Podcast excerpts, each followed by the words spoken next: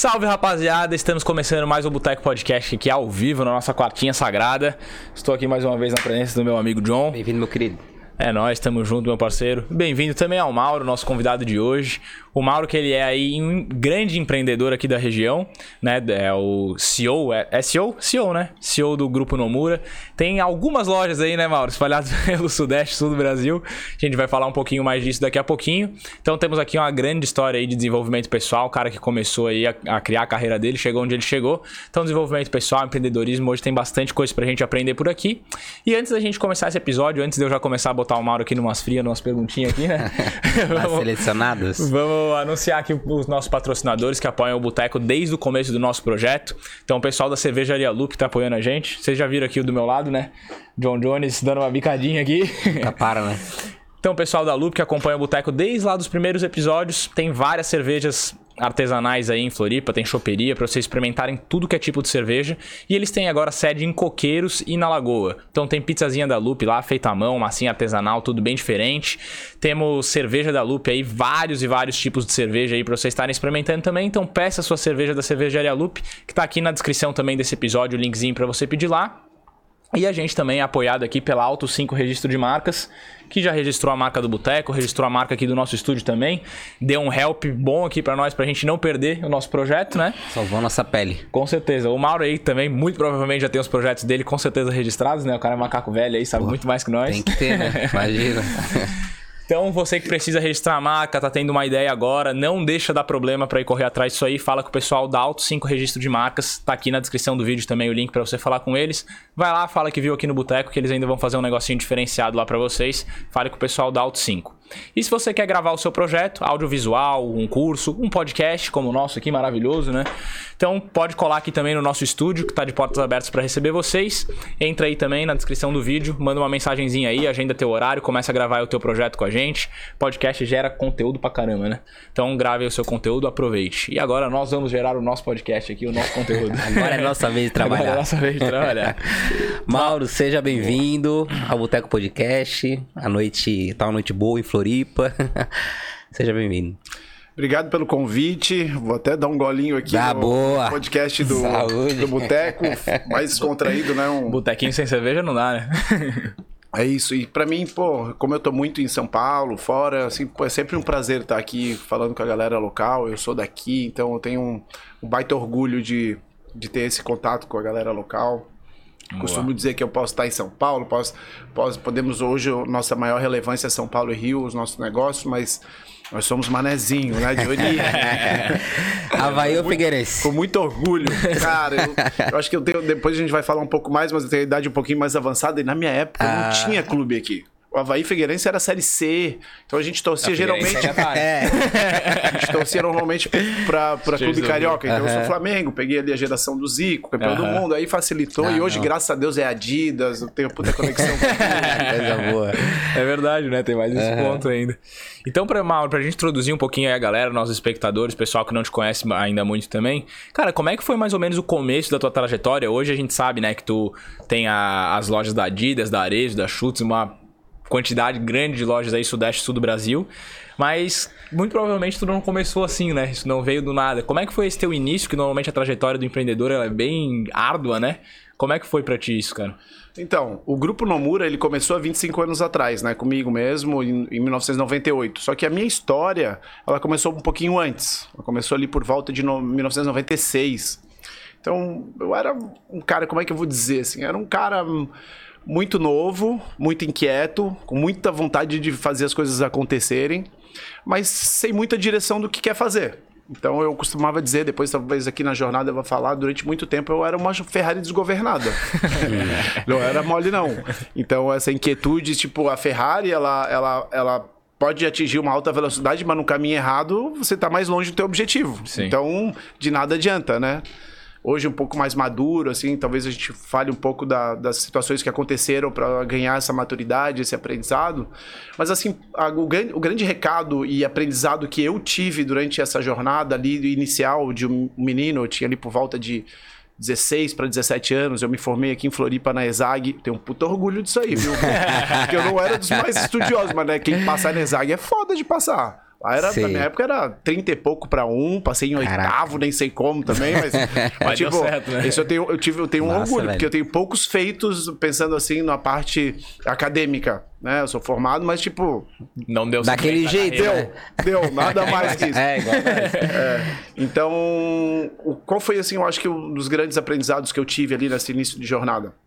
Um menino muito novo, muito imaturo, é difícil ele ter alguns soft skills. né? Hoje está muito no tema soft skills, né? Mas vamos pensar assim: disciplina, resiliência, maturidade. Pô, eu era um, filho de classe média, média alta, tinha uma certa condição, morava bem, ia para os Estados Unidos, né? Pô, é o básico que o moleque que faz, né? É, então, assim, como é que faz para um cara desse ter disciplina, de acordar cedo, né? De lidar com pessoas, de ter. Porque negócio, a partir do momento que você empreende um negócio, é todo dia, não tem mais opção. Ah, hoje eu vou, igual. Ah, vou jogar tênis, vou jogar tênis hoje, amanhã, mas aí depois de amanhã eu não jogo. Não é bem assim. Então, acho que me deu muita resiliência e um negócio, talvez eu vá entregar um pouco agora a idade, tá? Que é um pouco avançado. o meu primeiro negócio foi uma loja de revistas com revelação fotográfica. Os meus tios, eles são franqueados do Boticário aqui há muito tempo, tá? E aí ele abriu uma loja do Boticário ali na Felipe Schmidt e, a- e, e abriu um espaço na sala e ele falou assim, pô, vamos abrir uma loja de revistas aqui e me convidou para abrir. Aí a gente abriu e, no- e- e na loja também tinha revelação fotográfica. Pra você ver, para você ver onde é que eu estaria. Não, não, o segmento tá super aquecido, né? Você vê revista e revelar foto, eu estaria bombando hoje, né? Então, e ainda a gente falava, e revelamos em uma hora.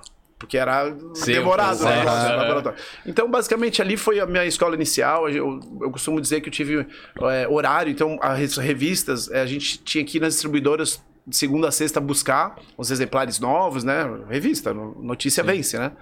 E aí a gente tinha um horário, era sempre das 7 às 10. Se a gente perdesse aquilo ali, a gente perdia o direito de devolver. Então não tinha opção de você. Imagina você perder é, o direito de devolver uma revista velha. O que você vai fazer com a revista velha? Jogar fora, né? Porque a notícia venceu. Então ali me deu uma, uma, uma disciplina de acordar cedo, de, sabe, de trabalhar. Eu acho que para um menino novo, 16, Começou a criar 17 rotina anos, criou uma rotina. Eu acho que ali foi bastante importante. E teve um ponto ali é, que que eu acho que foi bem importante, é, a gente era debaixo dos cursinhos pré-vestibulares ali, sabe? Tipo, do geração. Então a gente vendia muito aqueles cigarros de Bali, Gudangaran, Sampoerna. E a gente era o único que comprava. Único não, mas a gente Era comprava. os pendrive de hoje em dia, era Exato, esses- exatamente, é isso aí. A modinha era Depois eu vou cigarro. contar uma história inte- interessante disso aí, de como é que começou depois. É, e aí o que aconteceu? A gente comprava de uma importadora de São Paulo. E essa importadora tinha nota fiscal, enquanto que a maioria do mercado fazia o quê? Comprava do Paraguai, Paraguai. Moamba, né? Uhum. E o- essa importadora falou assim, pô, Mauro, você indica alguém pra pra distribuir aí na região os cigarros, né? Era cigarro importado, charuto, tudo com nota fiscal. E eu falei, eu mesmo? Bora? Claro que indica. Bora lá. cara, e daí eu vou te dizer assim, daí foi, cara, eu, cara, eu me desenvolvi mais ainda de soft skills, cara. Tive várias experiências, assim, bem interessantes, que hoje eu carrego pra mim com muita, muito aprendizado. E por quê? Porque primeiro que eu surfei a onda da abertura das, das conveniências de posto de gasolina. Porque antigamente não tinha conveniência em posto de gasolina. Era encher o pneu, abastecer o carro e trocar o óleo, tipo, e lavar. Uhum. Não tinha, né, as conveniências. Paga, vai embora. Então, essa onda de abertura de, de lojas de conveniência, a gente, eu consegui abrir bastante pontos de vendas. Mas, por outro lado, cara, o cara pega a pastinha, é, entra numa lojinha, tenta tirar um pedido, toma a porta na cara, toma negativa e você vai ficando cascudo, né? E eu tenho uma história que eu gosto sempre de falar, uma história muito interessante, que era um do chamava ali do polo de administração da Federal, que era a parte do refeitório, ali tinha um restaurante. Eu atendia um cara lá. O cara era muito duro. O cara era muito duro. O cara, assim, tipo, sabe o cara grosso, curto? e só que o cara só atendia na segunda-feira. E no meio-dia. Do meio-dia a uma ele atendia. Ele, ele meio que segmentava por área. E ele, meio-dia uma era a hora que ele comprava cigarro. Então eu tinha que ir lá. Então segunda-feira eu não almoçava com meus pais. Então eu ia lá. Toda segunda e, e- e- nesse horário. Tá aí tudo bem. Aí o que acontece? Aí, vou dar um exemplo, eu não me lembro agora em quantidades, mas o primeiro pedido eu vendi 10 pacotes de cigarro.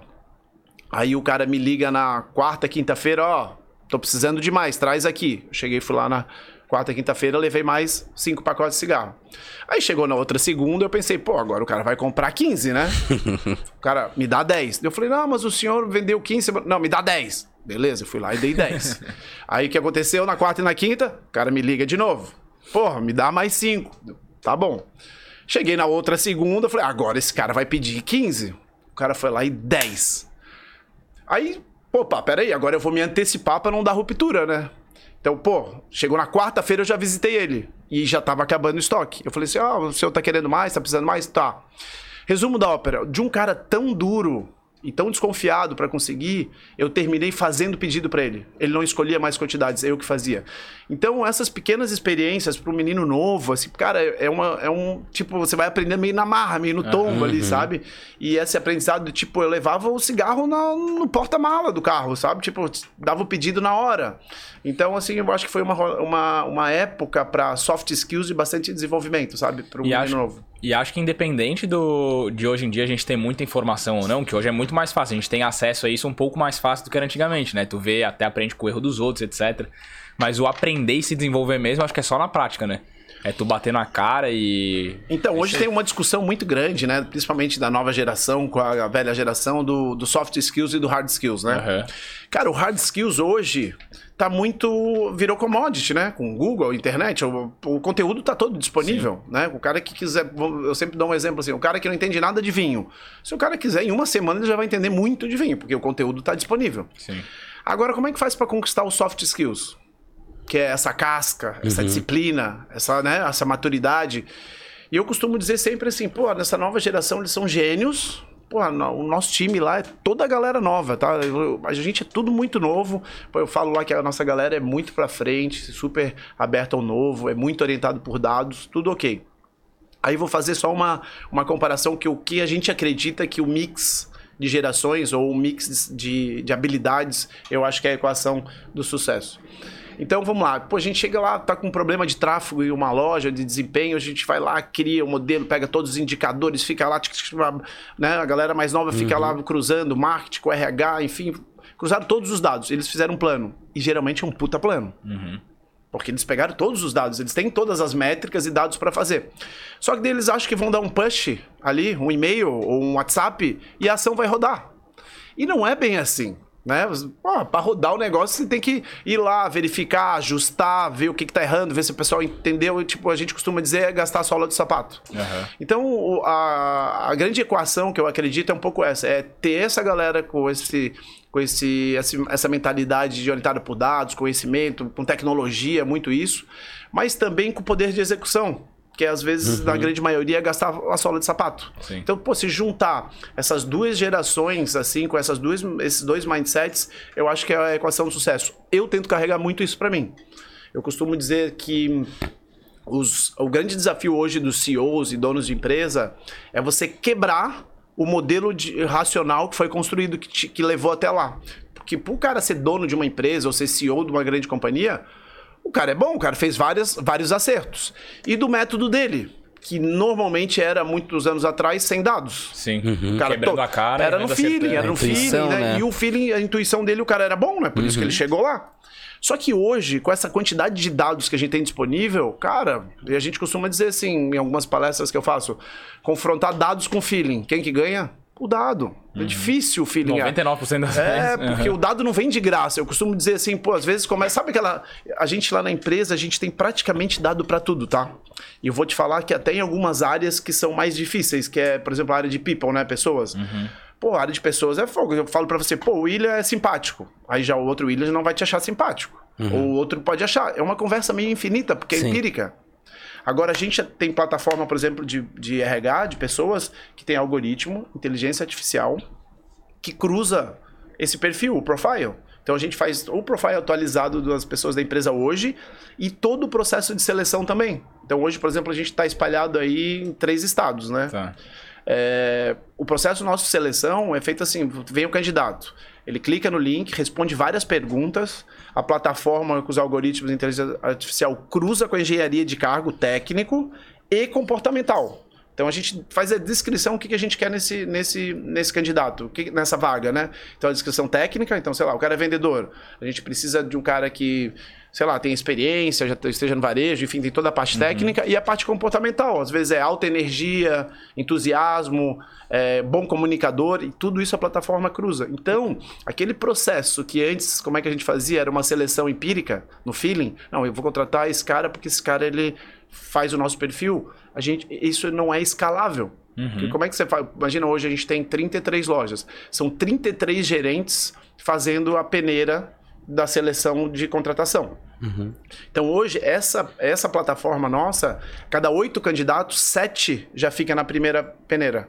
E aí o gerente só pode contratar quem já ter 85% de match, né, de encontro com o cargo, esse cara. Então isso é um pouco de utilizar a tecnologia que eu estava tentando Diminui dizer. tua margem de erro, né? É, exato. E isso te permite a escalar, e, mas você tem que quebrar o mindset, porque não adianta o executivo lá ter o dado na mão e continuar tomando decisão por feeling. Sim. Eu acho que o feeling é muito bom para criticar o dado e até para às vezes achar o erro do dado e até para ajustar alguma coisa.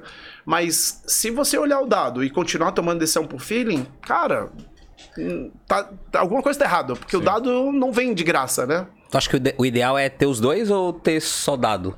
Com certeza os dois. É isso que eu tô tentando dizer, de Aham. mes- mesclar as duas gerações, né? Tipo, dois mindsets, porque o dado ele serve de base e ó, agora obviamente tem, por exemplo, a gente algumas lojas nossas são muito de moda.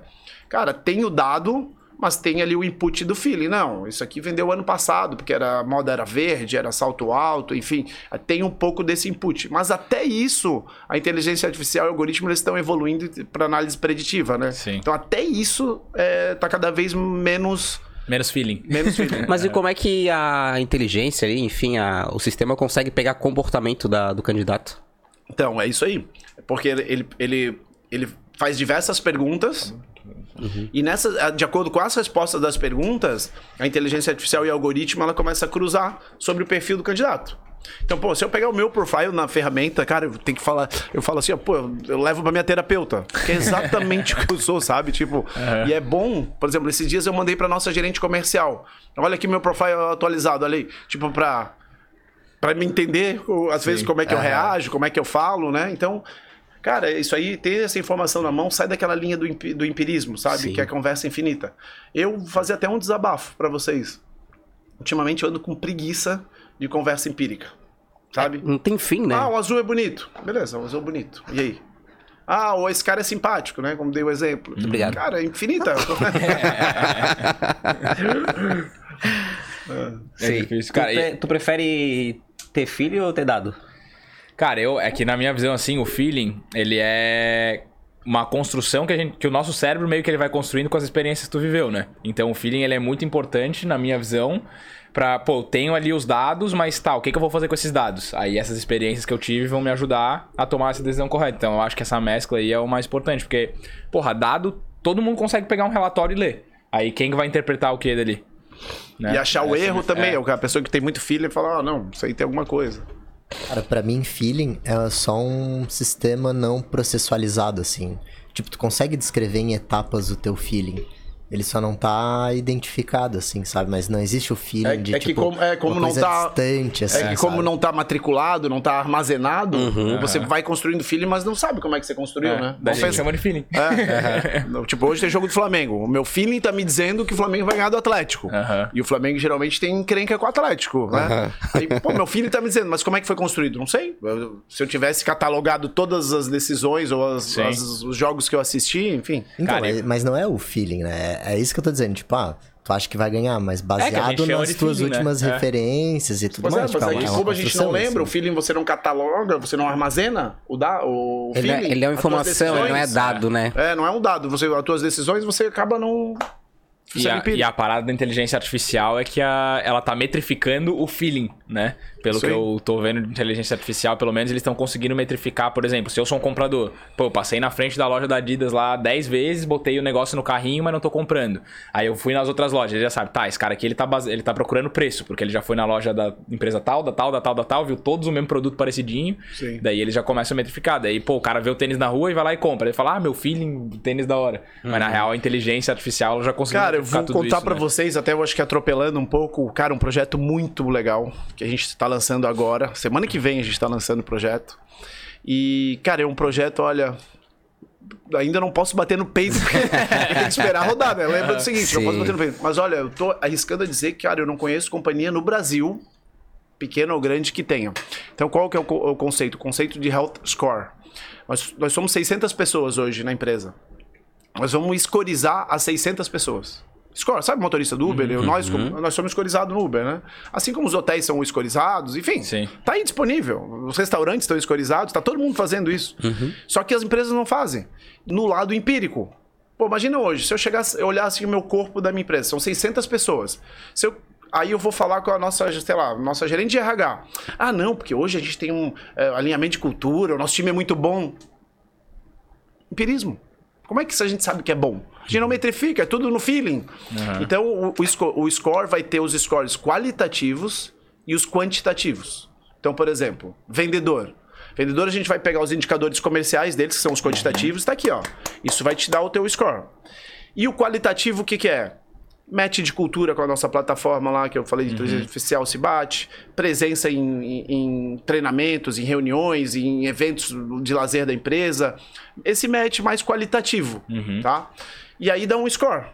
Você imagina, hoje eu vou conseguir ter um retrato, por exemplo, das 600 pessoas no grupo, quantas tem 5 estrelas, quanto tem 4, quanto tem 3, quanto tem 2. Facilita até na hora de promover, sendo mais justo, etc, né? Não, vai ser condi condição para promoção, vai ser o score. Então, basicamente assim, ah, sei lá, tem um evento em São Paulo. Vamos levar lá uma galera. Quem que nós vamos levar?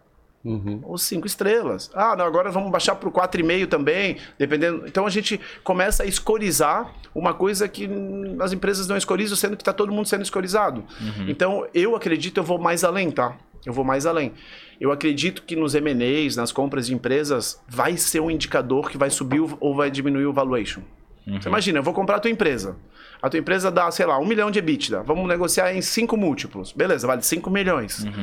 Só que, cara, como é, como é que. Deixa eu ver o teu time. Deixa eu ver como é que tá aí. Você tá com um time bom, treinado? Porque você falar pra mim Sim. é uma coisa. Agora você vai lá e mostra pra mim assim, ó, pô, o meu time aqui tá um score médio de 4.5. Cara, eu vou. Às vezes o valuation sobe de 5 para 7. Ou pode cair. Então, assim, eu acredito demais nisso. E eu não acho que eu tô inventando a roda, não. Pelo contrário, só talvez tô sendo um pouco. Tô, na, tô sendo um dos primeiros, ou talvez o pioneiro ali nessa parte. Mas assim, para um executivo, você imagina uma, uma companhia de 5, 10 mil pessoas. Você Sim. você vê como é que tá o teu time, você não é, é muita gente dando avaliação sobre o feeling. Ah, tá, tem pesquisa de clima, tem as técnicas de RH, tem, mas ainda assim você- é difícil você metricar na unha. Sim. As poucas pesquisas que tem hoje em dia, tipo aquele GPTW lá, já valoriza pra caramba a empresa, né? Só isso aí já Uhum. valoriza pra caramba. Todo mundo divulga, né? É. Ah, selo não sei o que, É, aham. 5, 3. Então, é, então imagina tu conseguir de fato ter esse número, né? Porque no GPTW, querendo ou não, é uma vez no ano, eu acho que os caras fazem. E é uma avaliação bem subjetiva, na real. Porque se, sei lá, o cara pode facilmente, assim, oferecer um. Ó, pessoal, responda o GPTW aí direitinho que vai ter um bônus no final do dia, hein? Tipo, dá pra fazer um Dá negócio pra assim. manipular, né? É, tem exato. uma metodologia, mas dá pra dar uma Exatamente, manipulada, né? exatamente. Será que alguém faz isso? Porra, eu acho que sim, tá? Eu não confio em ninguém, pra ser bem sincero. Eu não consigo, de novo, eu não consigo acreditar que uma empresa faria isso, Se tá a gente ligado? for colocar, né, pro dia a dia de uma empresa, cara, ela- essa empresa ela pode ser micro, ela pode ser gigante, não, não importa. Você imagina assim, todo empresário ele passa por um certo momento tendo que demitir alguém. E aí, pô, geralmente o empresário fica com medo, pô, o que, que eu vou falar, né, o que, que eu vou justificar? Porque não tem métrica. Sim. Você imagina o seguinte, hoje fica fácil a decisão. Pô, esse cara é uma estrela, tchau. Ó, tô te demitindo porque você tem uma estrela no score. Ou a gente, como, como uma empresa que tem, sei lá, 5 mil funcionários, vai falar assim, ó, pode de- demitir todo mundo que tem uma estrela. Todo mundo, pode rodar. Não, e até blindar também, né? Porque às vezes, por exemplo, ah, tu tem um gerente de loja, por exemplo, que não foi com a cara de uma outra pessoa. E a pessoa, tipo, tem um score 4. Daí- Aí o gerente fala, ah, não, quero demitir essa aqui agora. Daí tu fala, cara, aí. tá demitindo nota 4? Um score 4? Como assim? É, e aquilo que a gente fala que o empirismo é uma conversa infinita. O gerente vai falar pra nós assim, ó, esse cara não é legal. E a gente vai falar, pô, mas por que, que não é legal? Eu acho ele bom. E aí que é uma conversa infinita. Não acaba. Ah, porque chega atrasado do Dificulta almoço, a decisão, não sei o quê, aham. Falou mal com o cliente, fala mal do cliente, mas tá vendendo um monte. Deu tem médico a empresa, participa de treinamento, score alto. Faz sentido, né? Aí tu tem que demitir o gerente. É. Não, isso que a gente combinou, isso que a gente falou aqui antes de começar, que o papo era menos técnico, mas tipo, É, sim, a gente tá pegando na- uma coisa bem técnica, bem específica e jogando pra realidade, porque Sim. as pessoas já estão sendo escorizadas, a gente tá sendo Sim, com escorizado. certeza. né? O futuro, o futuro eu digo amanhã. A gente chegar nos restaurantes e pum, já dá a nota, o score pro garçom que atendeu a gente. Uhum. E o dono do restaurante vai pagar um variável pro garçom melhor, Uhum. né? Óbvio. Isso Sim. aí que é amanhã, porque já tá sendo escorizado hotel, restaurante, Uber, a gente como passageiro é Uhum. escorizado. Ponto. Cara, e a gente, querendo ou não, como funcionário, ou como empreendedor, ou como o que for, assim, a gente tá sendo avaliado o tempo inteiro também. Então a galera, muita na rede social, ah, não pode julgar, não tem que julgar. Pô, a gente tem que julgar e é o tempo inteiro, né? A gente é julgado e está julgando o tempo inteiro. A gente gosta ou não gosta disso. Pô, tu vai vir aqui, a gente vai ter esse papo aqui hoje. Vai acabar o episódio, pô, se tu fosse grosso com a gente, não responder essas perguntas, pô, veio aqui, só gravou, foi embora tal, não rolou um clima, a gente ia, ia sair daqui a gente falar, pô, foi o Mauro ali, foi foda, né? Não sei o quê. Tá julgando o tempo inteiro. E tu a mesma coisa com a gente, né? Pô, fui lá no podcast dos meninos, os meninos me trataram mal e tal. Então, cara, eu acho que é natural das pessoas e quando a gente tem o número de fato, a gente até evita de cometer injustiças, né? Então acho que ajuda mais do que atrapalha. Nesse Mas caso. esse score, ele não corre o risco de ser, tipo, momentâneo, assim, dar um exemplo, tipo, no Uber. Antigamente, tudo que era Uber dava balinha e, sei lá, e talvez alguém, né, o Uber que desse balinha ganhava cinco estrelas. Hoje em dia já meio que ninguém dá. Então, tipo, será que as pessoas não vão normalizar um, um nível de excelência e vão começar a baixar esse score só porque estão acostumadas a Aham. isso? O score é, um- é um indicador evolutivo, né? Ele é orgânico, ele não é um fixo. Então, Aham.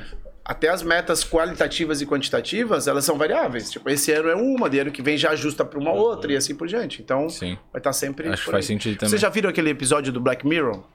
Tem um episódio do Black Mirror que metrifica por score as pessoas. Sim, dá nota pra todo mundo, né? Mas E aí- China tentaram fazer isso também, não, não tinha um papo assim? Não sei, a China, não sei. Eu só sei que no episódio do, do Black Mirror diz, tipo, mostra um pouco assim, tipo, pô, pra ser Tá convidada pro casamento, ela tinha que bater, sei lá, quatro estrelas e meia. Aham. Então ela ficava fazendo um monte de coisa pra subir o score dela. Aham. E aí ela ia fazendo um monte de coisa errada que ia caindo o score. No final da- das contas, assim, pô, as madrinhas eram cinco de score, porque dava status, dava mídia, dava audiência. Então eu arrisco a dizer o seguinte: os eventos, assim, tipo, a aí uma empresa, uma marca vai fazer um evento. Cara, quem que são os cinco estrelas daqui? Esses caras são VIP. Uhum. Porque o VIP também é empírico. Sim. Entendeu? Os formadores de opinião, empírico. A partir do momento que você escoriza, acabou o empirismo. Então eu, nós vamos eleger os, qual é o perfil do nosso VIP. Pô, Uhum. Quem que eu vou trazer aqui para audiência? Né, para o episódio de vocês? Vai estar metrificado. sim. Aham. Ca- Isso não vai aflorar também uma briga por, por cancelamentos? Tipo, é mais fácil da pessoa. Se ela tá envolvida diretamente com, com o score, que provavelmente vai ser feito na internet, há também uma chance maior de ela ser cancelada por alguma coisa, talvez que não tenha tanto. Tipo, por um grupo não gostar de uma declaração dela, por exemplo, pode fazer um cancelamento pra ela e prejudicar também a vida pessoal, né? É, já, já existe acontece, hoje, né? é. O Instagram bloqueia, enfim, tem a parte ética, né, de conduta, enfim. É, eu queria voltar um pouquinho no nosso papo, que querendo ou não, a gente abriu um parênteses, foi um baita do parênteses. tu tava contando ali antes do.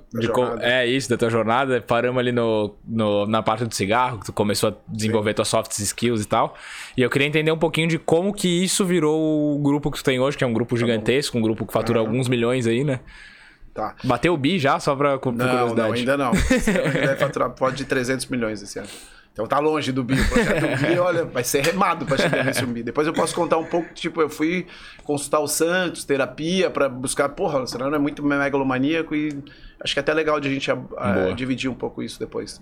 Então, assim, essa primeira parte, como eu falei, assim, cara, era um menino que eu acho que foi muito bom pra mim, eu aprendi bastante nessa parte de soft skills, como eu falei. E eu acho que essa é o grande resumo, assim, nessa primeira parte. Aí o que, que aconteceu? A minha mãe, ela tinha loja de calçados, multimarca.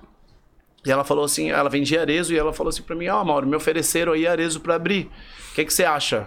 Vamos trabalhar comigo? Eu falei, não, mãe, eu já tenho meu negócio, já me achava rico, tá? Já me achava rico. Que imagina. Gente, cigarro, morava- aqui, pô. Pô, morava com os pais. Morava com os pais. Tipo, não tinha despesa nenhuma. Sei lá, eu vou dar um chute assim, quanto é que seria uma renda de hoje? Deixa eu atualizar, sei lá. Uns 25 mil por mês. Tipo, eu tirava com 17 anos. Porra, o cara que não tem despesa nenhuma, 25, o cara tá rasgando dinheiro. Tá né? maluco, pô, Então, já tava, pra me achava caramba. um milionário. E até uma coisa que, eu não, eu não- que é aquela coisa que você lembrou da, do cigarro eletrônico. Sabe essas bandejinhas que hoje a galera vende pré- Chiclete, pré-night, balinha, é, balinha? Cara, eu não vou dizer que eu que inventei, mas eu não vi em nenhum lugar. Foi a gente que fez. tipo, aqui em Floripa tinha uma galera, eu contratava uma galera para vender uma bandejinha, esses cigarros importados nas pré-baladas, nos bares, na frente, sabe? E ali a gente vendia desde cigarro avulso até, até A carteira. carteira. Um maço. Então é massa. Então essa galera que tá vendendo hoje aí, ó, alguém começou isso. aí. então daí assim o que aconteceu? Daí, pô, de novo, eu achava que eu tinha dinheiro, a minha mãe me chamou para abrir o negócio, eu falei: "Não, vamos, eu tenho dinheiro". Cheguei lá, eu vi que o meu dinheiro não dava nem pra arrancada do, do negócio, né? tipo assim, porque o negócio da Arezzo é um negócio caro, né, pra abrir, não é um negócio barato. E aí, na época, o meu tio me deu uma boa ajuda. O meu tio, que era meu sócio também, lá, um deles, no, na loja de revista, me deu, emprestou dinheiro pra mim. Eu vendi meu carro. Cara, e eu vou te falar, tá? Um, um cara, tipo, da classe média, média alta, meio tirar o carro, o cara é meio acostumado. Aí dá pra dizer que o cara é playboy, sabe? Tipo, pô, tirar o carro, cara, parecia que eu não, não, não tinha tirado minhas pernas. Desculpa dizer, mas, tipo, eu me sentia assim, porque naquela época não tinha Uber, assim, era táxi e meia dúzia de táxi ainda caro. E daquele jeito ainda, né? Os caras com uma, mal- um amor fudido. Então, pô, daí eu vendi o carro, é, peguei um dinheiro emprestado com meu tio e, e fomos vender sapato para mulher. Eu falei, pô, desde quando que eu vou entender de vender sapato para mulher, né? Então, a minha mãe tinha uma bagagem já, só que a minha mãe, ela é farmacêutica, bioquímica. Então, por mais que ela é, imprimiu ali, dur- cara, teve uma loja durante 25 anos, eu acho, se eu não me engano, a loja dela. Então, ela teve todo o mérito dele, só, dela, só que ela tem um, um outro perfil, assim, sabe? É mais... é, eu, eu costumo dizer pra ela, é mais roda presa, tipo, pé no freio, sabe? Mas, por outro chão, lado, né? ficou 25 anos aí, né? Não é qualquer um que fica 25 anos. É, e aí a gente começou, cara, faz- assim, fazendo desaforo em cima de desaforo. Aquela época permitia fazer desaforo. Ah, desaforo, tipo, campanhas assim? Não, desaforo de, de, de erros. Ah, erros entendi. pri- primários, assim, sabe? Mas assim, básicos, que hoje, um- se uma pessoa fizer isso hoje, ela quebra em dois palitos, sabe? Quebra em duas semanas. Então a gente fez muitos erros simples, básicos, que naquela época permitia, principalmente pela informalidade. Então, pô, o varejo sonegava muito naquela época. E aí, cara, eu comecei minha jornada de aprendizado mesmo, sabe? Daí dos hard skills. Eu falei, pô, tomei um tombo hoje, mas agora o próximo eu não vou tomar o mesmo tombo, eu vou tomar um diferente. O mesmo não vai me derrubar. Cara, e as coisas foram acontecendo muito rápido, como eu falei, Ferrari desgovernada. aí a nossa primeira loja foi na rua, na Flip Schmidt, na frente da banca de revista, por incrível que pareça. Ponto bom já, É, né? ponto bom, pontaço, pontaço. E aí eu não me conformava que não tinha loja no shopping. Pô, chegava no sábado, explodia aquele começo de shopping center, todo mundo no shopping. E eu passava lá no sábado no shopping, as lojas lotadas, e falei, não é possível que eu não tenha loja no shopping. E aí apareceu uma loja no shopping pra gente abrir. Aí a gente abriu uma multimarca de calçados. Aí eu tava.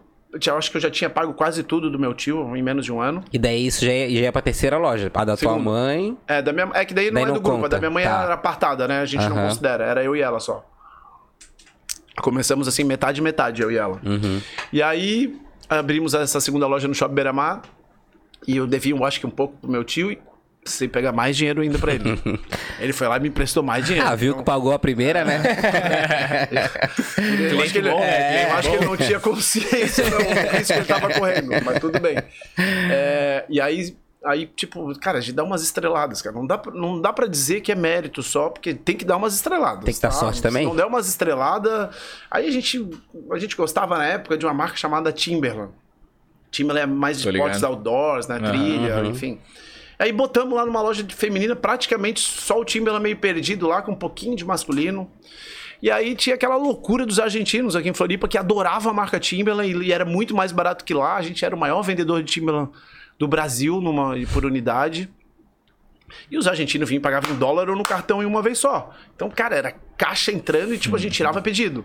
Resumo da ópera, pô, eu paguei meu tio assim, eu acho que, sei lá, em um ano, menos de um ano, tudo com os dólares entrando dos argentinos. então ali deu uma, uma turbinada. Aí dali, os próximos anos, resumindo, assim, a gente focou. Mas essa escolha, só pra te perguntar, essa escolha por botar essa marca, a Timberland, ali dentro da loja de vocês, foi uma coisa meio de acaso ou vocês viram, pô, os caras gostam disso aqui, vamos botar pra ver o que acontece? Pô, que isso? Um cara super preparado como eu era na época. Eu fiz um business plan, uma análise, uma pesquisa de mercado. porcaria nenhuma. A gente foi lá no filho, ele gostava da marca, bota lá e, e tem que dar essas estreladas, assim, às vezes, né? Não, não, não, não faz. é, não dá pra levar só no mérito, né? A sorte faz parte do empreendedor, parte. né? Do caminho de sucesso. Até né? a gente vende chutes até hoje. A gente era o maior vendedor de chutes do Brasil também, por unidades. É, Eu lembro assim, pô, era é que depois quando a gente abriu a segunda loja, o meu irmão, o Eduardo, ele veio como sócio.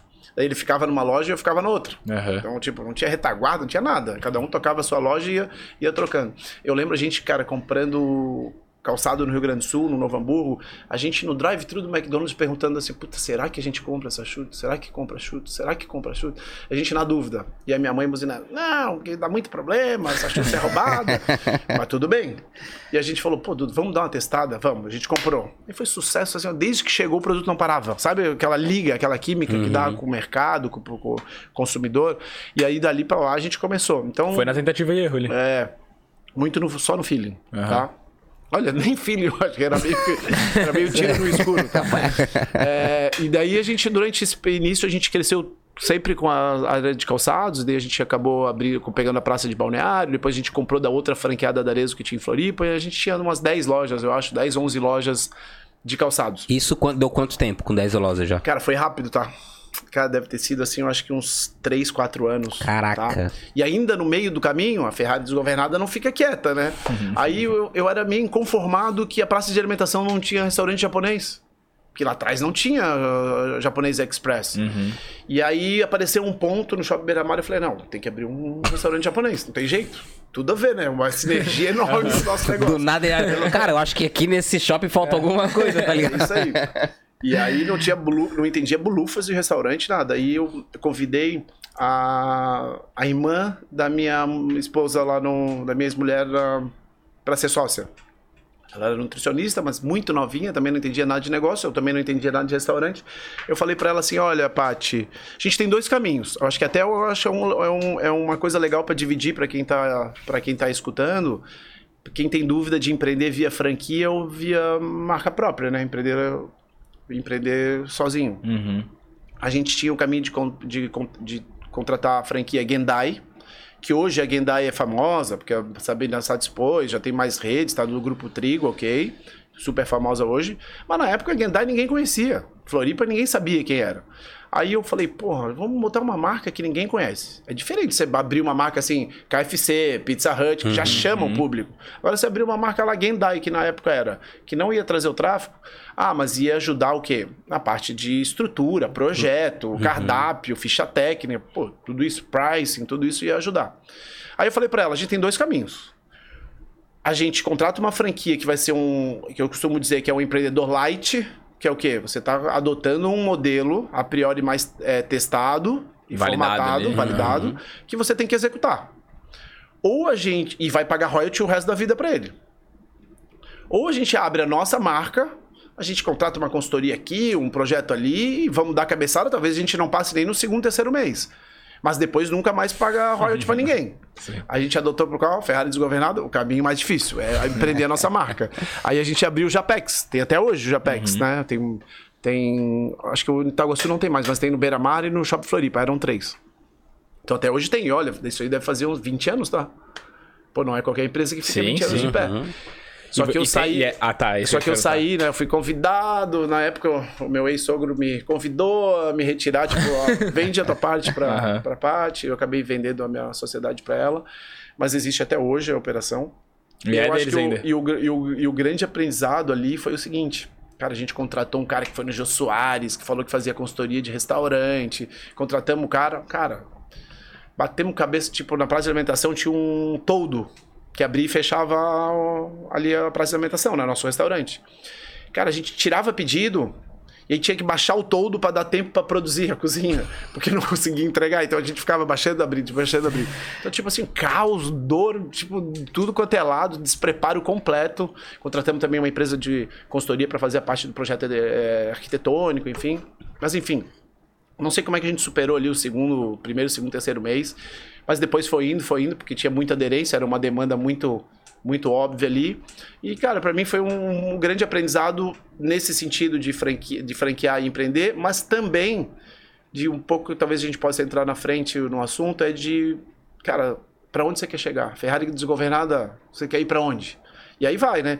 E aí, aí dando sequência, assim, na minha jornada foi... Aí depois do Japex, durante, né, junto com o Japex, aí abri cosméticos, da L'Occitane, que é, é cosméticos é, franceses, importado. Ah, eu tava na África do Sul, acho que foi na minha lua de mel, quando eu casei. É na África... É, foi. É, a minha ex-mulher olhou lá e falou assim: Nossa, eu adoro isso aqui, esse produto é muito bom. E eu comecei a olhar assim: Pô, esse negócio parece ser bom. Pô, cosméticos, não tem moda, não tem tamanho. Pô, eu fui olhar mil e poucas lojas no mundo. Opa! Deixa eu dar uma olhada nesse negócio. Vamos ver se tem lá no Shopping Beiramar uma dessas. É, aí entrei em contato com a marca, rapidinho desenvolveu, abrimos a primeira loja, segunda, terceira, dez lojas da L'Occitane também. é, rápido, assim, eu acho que em 4, 5 anos também, mais 10 lojas da L'Occitane. Aí esse episódio foi o, esse é uma outra coisa que é legal de falar da franquia. É, a franquia, a gente tem que saber que a gente está é, franqueado por um tempo determinado. Até o franqueador querer renovar ou não. A L'Occitane, no mundo, ele, ela quase só tinha loja própria. Até um dia que o executivo falou assim, ah, agora esse, esse contrato aqui a gente não vai renovar, e nas próximas lojas também essa e essa também não. Eu falei, ah, então tá tudo bem, eu respeito, assim que é o contrato, mas eu eu quero vender então todas as lojas. Aí que eles compraram todas as lojas, eu acho que foi em 2000 e... talvez 15, 14, por ali. Tinha opção de não vender as lojas? Não, porque o contrato acaba, o franqueador ele pode renovar ou não. Mas daí, tipo, ah, não vou renovar, o que acontece? Tu tem que parar de usar, o- vender o produto Eu do não cara. posso mais vender, eu te- vencer o meu contrato, eu não posso mais ter loja. Isso é uma coisa importante, os franqueados, que quando você empreende uma coisa, porque às vezes gera um apego tão grande com a marca. Imagina, eu sou franqueado da Arezzo há 25 anos. Uhum. Cara, mas o contrato de franquia da da Arezzo, por exemplo, na maioria são 5 anos. E são renováveis. Acabou, pode não renovar mais. E assim funciona. Esse é o sistema, esse é o modelo de franchise. Tem algumas franquias que é até por tempo indeterminado. Que você só dá um aviso. Quando você quiser, você dá um aviso. Ou 30 dias, 6 meses, dependendo do que está escrito no contrato. Então esse é o modelo que eu que tem que também tem que saber escolher, tipo, saber do impacto que pode gerar lá na frente. Tá, mas por exemplo, daí a Arezo vai lá e fala pra ti, pô, André. André? Mauro, Mauro. Tô com o André na cabeça, né? ô, ô, Mauro, é, a gente. Ano que vem a gente não vai renovar. Daí, tipo, tu tem que tirar toda a logo, essas coisas todas, têm, senão até, perdeu. eles têm até preferência de compra do ponto, tá em contrato já que eles têm a preferência de compra. Hum, bah, é meio arriscado também, né? É, é, esse é o modelo. Então você tem que entrar sabendo do modelo. Tem partes boas, tem partes ruins, você tem que saber do modelo. Não adianta depois você reclamar por algo que já está contratado, Sim, está sim. escrito, já é o modelo. Sim. entendeu? Assinou, tá valendo. Exatamente. E aí, então. Aí o que, que aconteceu? Cara, Só antes de tu avançar rapidinho, deixa eu tirar uma dúvida. Tu falou ali que daí abriu 10 lojas, por exemplo, muito rápido. Ali da Arezzo também já abriu outras lojas. É, pra ti, como é que funcionava isso? Tu, beleza, abriu uma loja começou a dar certo. Pra abrir outra, pegava o dinheiro dessa aqui que tá funcionando e abria outra? Tirava isso de um empréstimo? Como é que era na tua Ah, cabeça Cara, assim? quando a gente começou, por mais que eu tenha formação acadêmica, administração de empresa, cara, era meio que no olho, a gente controlava ali meio que numa agenda. Minha mãe me ensinou, ela durante o primeiro ano, eu acho que minha mãe controlava ali as contas, depois eu comecei, controlava meio na caneta ali e pé no fundo. Dá-lhe, pega de uma loja, bota na outra e vambora que vai dar certo. É meio, por isso que eu falo que era uma Ferrari desgovernada. Aham. E aí, nessa trajetória, o que aconteceu? Com esses todos os negócios, cara, todos tiveram êxito, todos ac- a gente acertou. E, cara, algumas vezes, algumas pessoas me procuravam e falavam assim: Ah, Mauro, deixa eu tomar um café com você, deixa eu trocar uma ideia, pegar uma dica que você faz dar certo. Cara, e eu olhava assim: Porra, o que dar certo até pode ser, mas tipo. Eu vou dar dica, tipo, porque a gente conhece, né, as nossas deficiências. Ninguém mais do que a gente conhece as deficiências que a gente tem. Só que, por outro lado, eu também nunca fui botado à prova de falar assim, realmente, se você não acredita ou acredita que você é capaz. Aí, até vinha o primeiro tombo. Aí a Ferrari desgovernada quis inventar o quê? Tintas para construção civil. Então, eu conheci um cara que importava descarte de tintas para construção civil dos Estados Unidos, porque lá é muito caro para reciclar. Aí, beleza, vamos pegar aqui, vamos processar, vamos criar nossa marca, vamos ser B2C, B2B. Bora, vamos. B2B é quando você vende para lojas para revender a tua marca e B2C é quando você atende direto, né? Business to consumer, final. que Ah. você atende direto o teu consumidor. Então a gente abriu em Floripa quatro lojas, gastamos uma nota em campanha, olha, gastamos uma grana. O que aconteceu? Começou a afundar o negócio. E ali eu vi que eu acreditava no que as pessoas falavam de mim. Sabe? As pessoas brincavam, ah, você tem o toque, toque de Midas, que você faz dar certo. E eu achava que eu não acreditava, mas eu nunca tinha sido botado à prova. E ali eu vi, por que que eu vi? Porque eu não soube re- reconhecer o fracasso. O stop loss, sabe? O negócio afundou, eu acreditava tanto na nossa capacidade de execução que, olha, eu não soube... na- Eu perdi mais dinheiro do que eu deveria e do que eu, assim, eu, escutei desaforo ali com o negócio, tá? Tipo, perdi muito dinheiro. E o pior, tirando energia do core business, né, do negócio principal, do, do- da vaca leiteira, botando energia no negócio paralelo que dava prejuízo e energia e dinheiro botando. Então ali drenou muita coisa. Aí gato escaldado tem medo de água fria, né? Pô, pra alguma coisa tem que vir os- aprender os tombos. Eu falei, ó, peraí, peraí, que quebrar eu não vou quebrar, mas tipo, vamos focar no que a gente sabe fazer, vamos fazer um planejamento estratégico. Então vamos, não vamos mais inventar. A Ferrari, a Ferrari, eu a Ferrari falou assim: não, eu não quero ser Ferrari mais, eu quero ser um carrinho tipo governado, qualquer pra saber pra onde eu vou. Eu Mas costumo- como é... Pode, pode acabar, depois eu eu costumo sempre dizer um- uma frase que é, é muito comum, assim, eu, eu faço mentoria, né? Eu dou umas mentorias. Cara, e 80% das vezes a mentoria é mais ajudar a enxergar onde que você quer chegar. Porque quando você não sabe onde quer chegar, qualquer caminho serve. É meio até simplório de falar isso, cara, mas isso acontece direto com os empreendedores e com empresas. Daí qualquer caminho serve.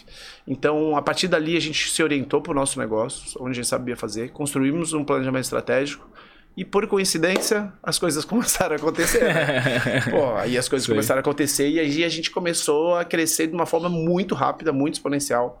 A gente apareceu o negócio da Adidas, a gente abriu duas lojas da Adidas. Quando a gente abriu as lojas da Adidas, a gente estava financeiramente bem apertado. A gente abriu as duas e começamos a crescer. Em Santa Catarina aqui, começamos a crescer de uma forma até rápida. E aí, gente, obviamente, tem que ter aquele, aquele dedinho da sorte lá também que a gente fala, né? Tipo, tem que ter, com mérito, com sorte, que vai vir a oportunidade. Aí a Adidas tinha no Brasil, na época, se eu não me engano, umas 20 e poucas lojas próprias. E aí a gente tinha excelentes indicadores, os melhores indicadores da rede Brasil. Aí ofereceram para nós. E ofer... Mas ofereceram antes de vocês já serem Adidas? Não, a gente já era Adidas de Santa Ah, Catarina. tá. Aham. Só que elas tinham as lojas próprias de grandes centros. São Paulo, Rio, Belo Horizonte, Salvador, Brasília, enfim. Abriu, era 20 e poucas lojas. Aí é uma coisa que eu acho que legal aqui pra gente aqui de Floripa ou de cidades menores dividir. Cara, a gente tem aquela síndrome de vira-lata, vira-lata, né? Tipo, eu sempre tive hábito de ir pra São Paulo nos eventos, porque as minhas marcas Arezo, chute sempre os eventos eram lá. Mas, cara, essa síndrome de vira-lata de a gente achar sempre que é inferior. Não, porra, os caras de São Paulo são pica. Não, quem sou eu pra brigar com essa galera de, do Rio, os empresários? E aí o que aconteceu? Cara, imagina assim, pô, eu vou comprar as lojas da Adidas. Tem capital de giro infinito, estoque infinito. Chega eu lá com, meu, com a minha pastinha debaixo do braço, com capital de giro limitado, com estoque apertado. Falei assim, cara, não posso abraçar muita coisa aqui não. Daí eu falei assim, não, vamos pegar as cidades mais relevantes, São Paulo e Rio. Eram sete lojas, era quatro em São Paulo, três no Rio. E o resto, ó, não- isso aqui eu nem sei se eu vou dar conta. Eu vou tentar remar ainda pra dar certo.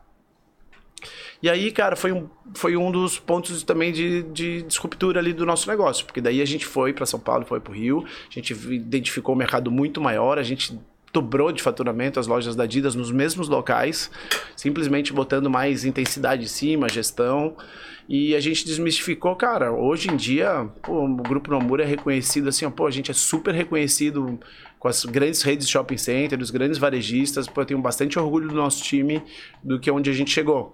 E, e para essa galera que tá em Floripa, cara, eu super incentivo. Não tenho esse mindset de vira-lata. Pode desbravar hoje em dia com startup, com digital, é, é mundo, não é mais São Paulo, Rio, é mundo, quebrar fronteiras realmente, porque a mão de obra nossa aqui do Sul é diferenciada, tá? Cada vez mais que você vai conhecer um pouquinho mais do Brasil, a gente vê que o Sul aqui, pô, a gente tá na nata, tá? É, eu costumo dizer também que na pandemia, cara, São Paulo sofreu demais na pandemia, como negócio, como as pessoas, teve muita morte. Cara, aqui a gente passou light a nossa pandemia aqui. Em relação a São Paulo, Rio, a gente passou muito light, né? E aí mostra um pouco da, também da estrutura, né? De saúde, qualidade de vida, consciência, educação, né? Que tudo isso também ah, acarretava o aumento da pandemia. Aham. Então, hoje eu tenho um baita orgulho de nosso grupo ser originário daqui, apesar de a gente estar tá muito firmado em São Paulo. Hoje a gente tem 15 lojas em São Paulo e no Rio a gente tem 5. Só que são lojas muito perrado, é, muito parrudas, sabe? Uhum. Lojas que faturam muito bem, são lojas grandes, lojas de 500, 700, 800 metros quadrados, sabe? Pô, a gente também teve hoje agora um recentemente em novembro um, um marco muito legal. A gente inaugurou a primeira flagship da Adidas no Brasil, na Avenida Paulista. E, cara, loja incrível, tá? Quem não conheceu ainda, ó, vale a pena. Eu não conheço nenhuma loja do Brasil parecida. Tá? Qual que é a ideia diferente dessa loja? Ah, essa flagship, ela, ela atende tudo que, que, tudo que fala que o varejo físico tem o desafio de fazer. Então, por exemplo, é uma loja que tem muita tecnologia embarcada. Então, tecnologia deve ter oh, umas 20, 30, 25 telas de eletrônicas. Sendo um telão virado para Paulista gigante de 8 metros por 4 que passa jogo durante a Copa, a galera fica assistindo lá, sabe, na Copa do final uhum. do ano passado, ficou assistindo lá e eventos por ali.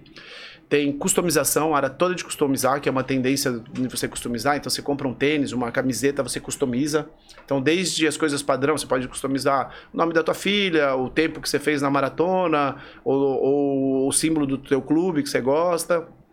E também aos finais de semana é, pontuais, a gente contrata artistas plásticos para fazer customizações. Então, que teu massa. signo, sei lá, você é uhum. escorpião, aí faz um da Adidas. Não acertou? Então, a... então customização. Então, e aí foi com uma, com uma roupa exclusiva, né? É, tecnologia, customização que gera exclusividade. Uhum. Tem a esteira para você provar o tênis, então gera experiência. Pô, você vai comprar um tênis, você prova lá o tênis. Agora a gente vai colocar também o teste de pisada. É, então, essas três coisas têm muito uma conexão com São Paulo porque a Paulista é muito uhum. turística, né? Então tem os broches Eu Adidas São Paulo, tem a área instagramável Adidas São Paulo, a sacola tem o mapa de São Paulo embaixo, tem uma parede dos grafiteiros da Zona Leste, grafitando o MASP, então tem uma conexão muito forte com São Paulo, bem integrada também por vidro. Tem uma área de eventos, o área de eventos, pô, a gente recebeu lá, o Adidas assinou com o Dudu do Palmeiras. Uhum. Cara, botamos lá, cara, dobrava a fila no quarteirão de gente é, comprar uma camisa, bater a foto e ganhar um autógrafo. Então, tem uma área para fazer eventos. Então, é uma loja super completa, tá? Tipo, então, resumindo, tecnologia embarcada, experiência, customização e área de eventos e conexão com a cidade. Então, super indico. E hoje a gente tem um grande desafio lá, tá? A gente tem um desafio porque a gente é o primeiro franqueado da Adidas no mundo que pilota uma flagship. Então a gente tem esse desafio de mostrar que, opa, dá para nós que a gente resolve. Então a gente tem esse uhum, desafio. Uhum. E o outro é mostrar para o setor, para a área do franchising, que o melhor piloto para uma flagship é o teu melhor franqueado, um dos melhores desempenhos de franqueados que tem. Eu costumo dizer o seguinte, com todo respeito aos executivos: se eu tocar eu, né, quando eu falo, é o nosso time, né? Uhum. Eu, hoje em dia é, é, o nosso time que toca, eu só ajudo ali a dar uns palpites. É, se a gente tocar pior do que o executivo, eu tenho que me aposentar. Pô, eu só faço isso. A gente nasceu para isso, a gente só faz o nosso core business é esse. Pô, nós estamos com o skin on the game ali, pô, precisa fazer o negócio virar. Então eu costumo dizer muito isso pro nosso time. Tipo, se a gente operar pior do que o executivo da marca, cara, vamos se aposentar. Vamos trocar. E essa eu acho que é uma tese que a gente validou. A gente pegou as lojas de São Paulo do Rio e dobramos de faturamento rápido. E acho que em um ano a gente dobrou de faturamento. Hoje faturam muito mais as lojas nos mesmos locais. Cara, como é que faz assim? Tu falou que dobrou o faturamento, né? tinha comentado antes, eu fiquei na dúvida. É o mesmo ponto? É a mesma empresa? O mesmo público, talvez, como é que faz dobrar de faturamento, estoque, velho? Com menos estoque. Qual que então, é a então, magia por trás? Então, eu podia chegar aqui e falar assim, ó, bater no peito e falar assim, ó, nós somos foda. E não é bem assim, entendeu? Tipo, não é bem assim. O que, que a gente fez? Eu costumo dizer o seguinte: é muito difícil você verticalizar a indústria para o varejo. E a, avaliação, e a analogia que eu faço é o seguinte: a indústria ela é um transatlântico. Ela é difícil, ela demora para mudar o rumo mas depois que toma o rumo, ele vai passando por cima de tudo. Passa uhum. por cima. O varejo exige uma necessidade de um jet ski. Você ser muito ágil. Então, vou dar um exemplo. Hoje tem jogo do Flamengo. Vamos dizer que hoje fosse a final da Copa do Brasil. Então a loja está toda montada de Flamengo. Flamengo perde. O que eu tenho que fazer amanhã de manhã? Tirar já a roupa do Flamengo e já botar outra coisa. A indústria, o que, que acontecia? Demorava uma semana com o Flamengo lá. Isso é um dos motivos. Então, agilidade, né, essa presença para essa linha de frente. A outra coisa que acontecia é o seguinte: como uma, uma empresa multinacional, ela, por exemplo, fazia muito benefício. Pô, Adidas, Adidas não, tô, eu vou falar de todas as empresas multinacionais aí, né? Todas não, mas a grande maioria. Cara, tem auxílio é, vale refeição, vale alimentação, seguro saúde, seguro de vida, assistência odontológica, pô, tem tudo, né? E aí o que acontece? Ela tem muito benefício, um fixo alto e um variável muito baixo. O que, que a gente fez? Cara, 100% de variável para toda a área comercial. Tá? Só o gerente nosso tem um pouquinho de fixo. Então todo nosso vendedor, ele ganha variável. E benefício, nada. A gente paga nada. Agora o nosso vendedor é um dos que mais ganha no mercado. Os que vendem bem. Isso a gente gera um negócio, um núcleo mais autônomo.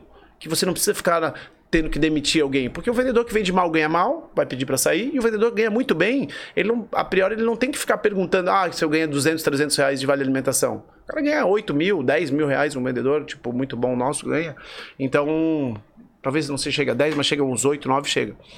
Então, é, esse foi o outro drive. E, e um dos Atrelou a exemplos... desempenho. E um dos. Atraí muito desempenho, então meritocracia.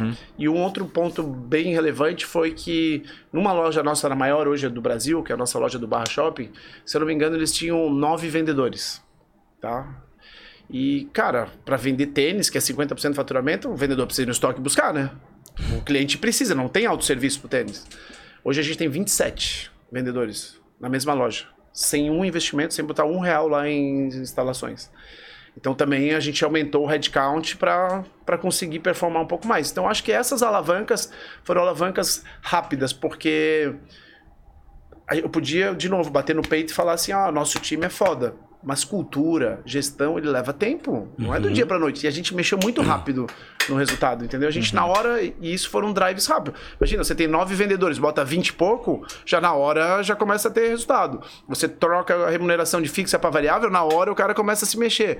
Então a gente não ficou com praticamente ninguém de todo o corpo é, de pessoal da, das- da marca. Então, olha, das sete lojas, eu acho, se não me engano, a gente ficou com duas pessoas. Duas. Caralho. E as duas eram subgerentes e a gente promoveu pra gerente. Então até hoje com a gente. Que então, até hoje com a gente. E, e essa cultura ali da, da- do salário por, por variável não gerou muita competição interna entre os próprios vendedores e deixou, deixou um clima assim meio pesado?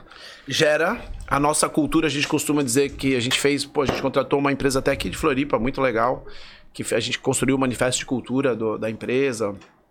É, a gente, a nossa cultura é cultura de performance. É competitiva, a nossa galera é competitiva. Por quê? Cara, pra, pra ganhar bem, tem que vender bem. É meritocracia. Então, a galera é competitiva. E como é um negócio de por vez, ali o vendedor, cara, tem muito pouco atropelo. Dá pra todo mundo vender bem. Não tem uma coisa de um canibalizar o outro, sabe? Aham. Porque ninguém atende. Não tem dois vendedores atendendo um cliente. É sempre o one-to-one ali. Uhum. E tu Deixa cria. eu te fazer uma pergunta, Nomura. É, lá no começo, ainda falando de, de varejo, lá no começo tu disse que tu cometeu alguns erros, inclusive essa informalidade, questão né, de sonegação e tal. Comenta pra gente outros erros aí, pra, que talvez outras pessoas que estão começando agora estão cometendo esse mesmo erro aí. O que que, que, que, que tu errou? Legal. É, cara, a informalidade não foi erro, não.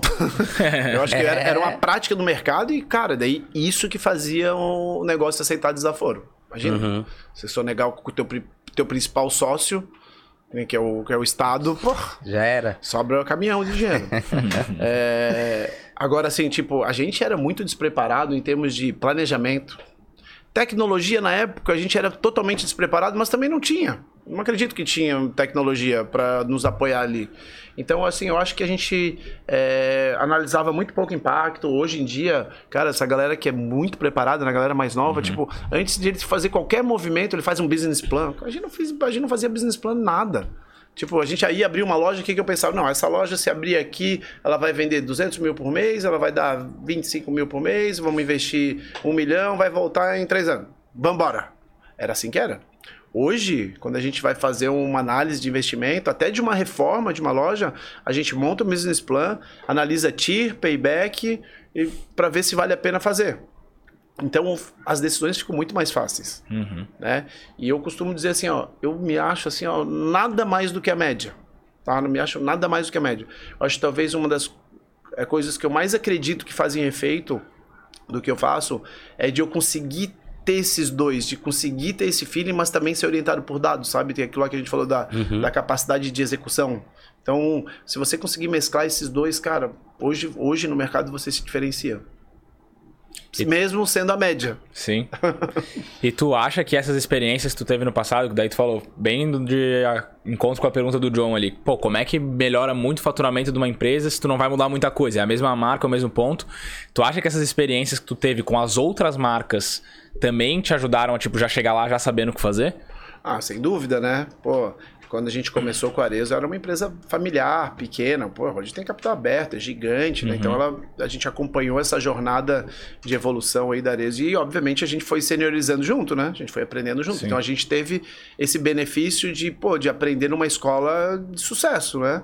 Então a gente conseguiu perceber bastante isso, mas cara, essas, essas decisões, elas tipo que a gente tomou para São Paulo e para Rio, quando a gente comprou as lojas da Adidas, cara, não são coisas que ensina lá, é meio que do, do, do empreendedor ali acreditado. Eu falei assim, não, se eu precisar mexer esse número consideravelmente, se eu fizer a mesma coisa que eles fazem, eu não vou mexer o número. Meio básico, né?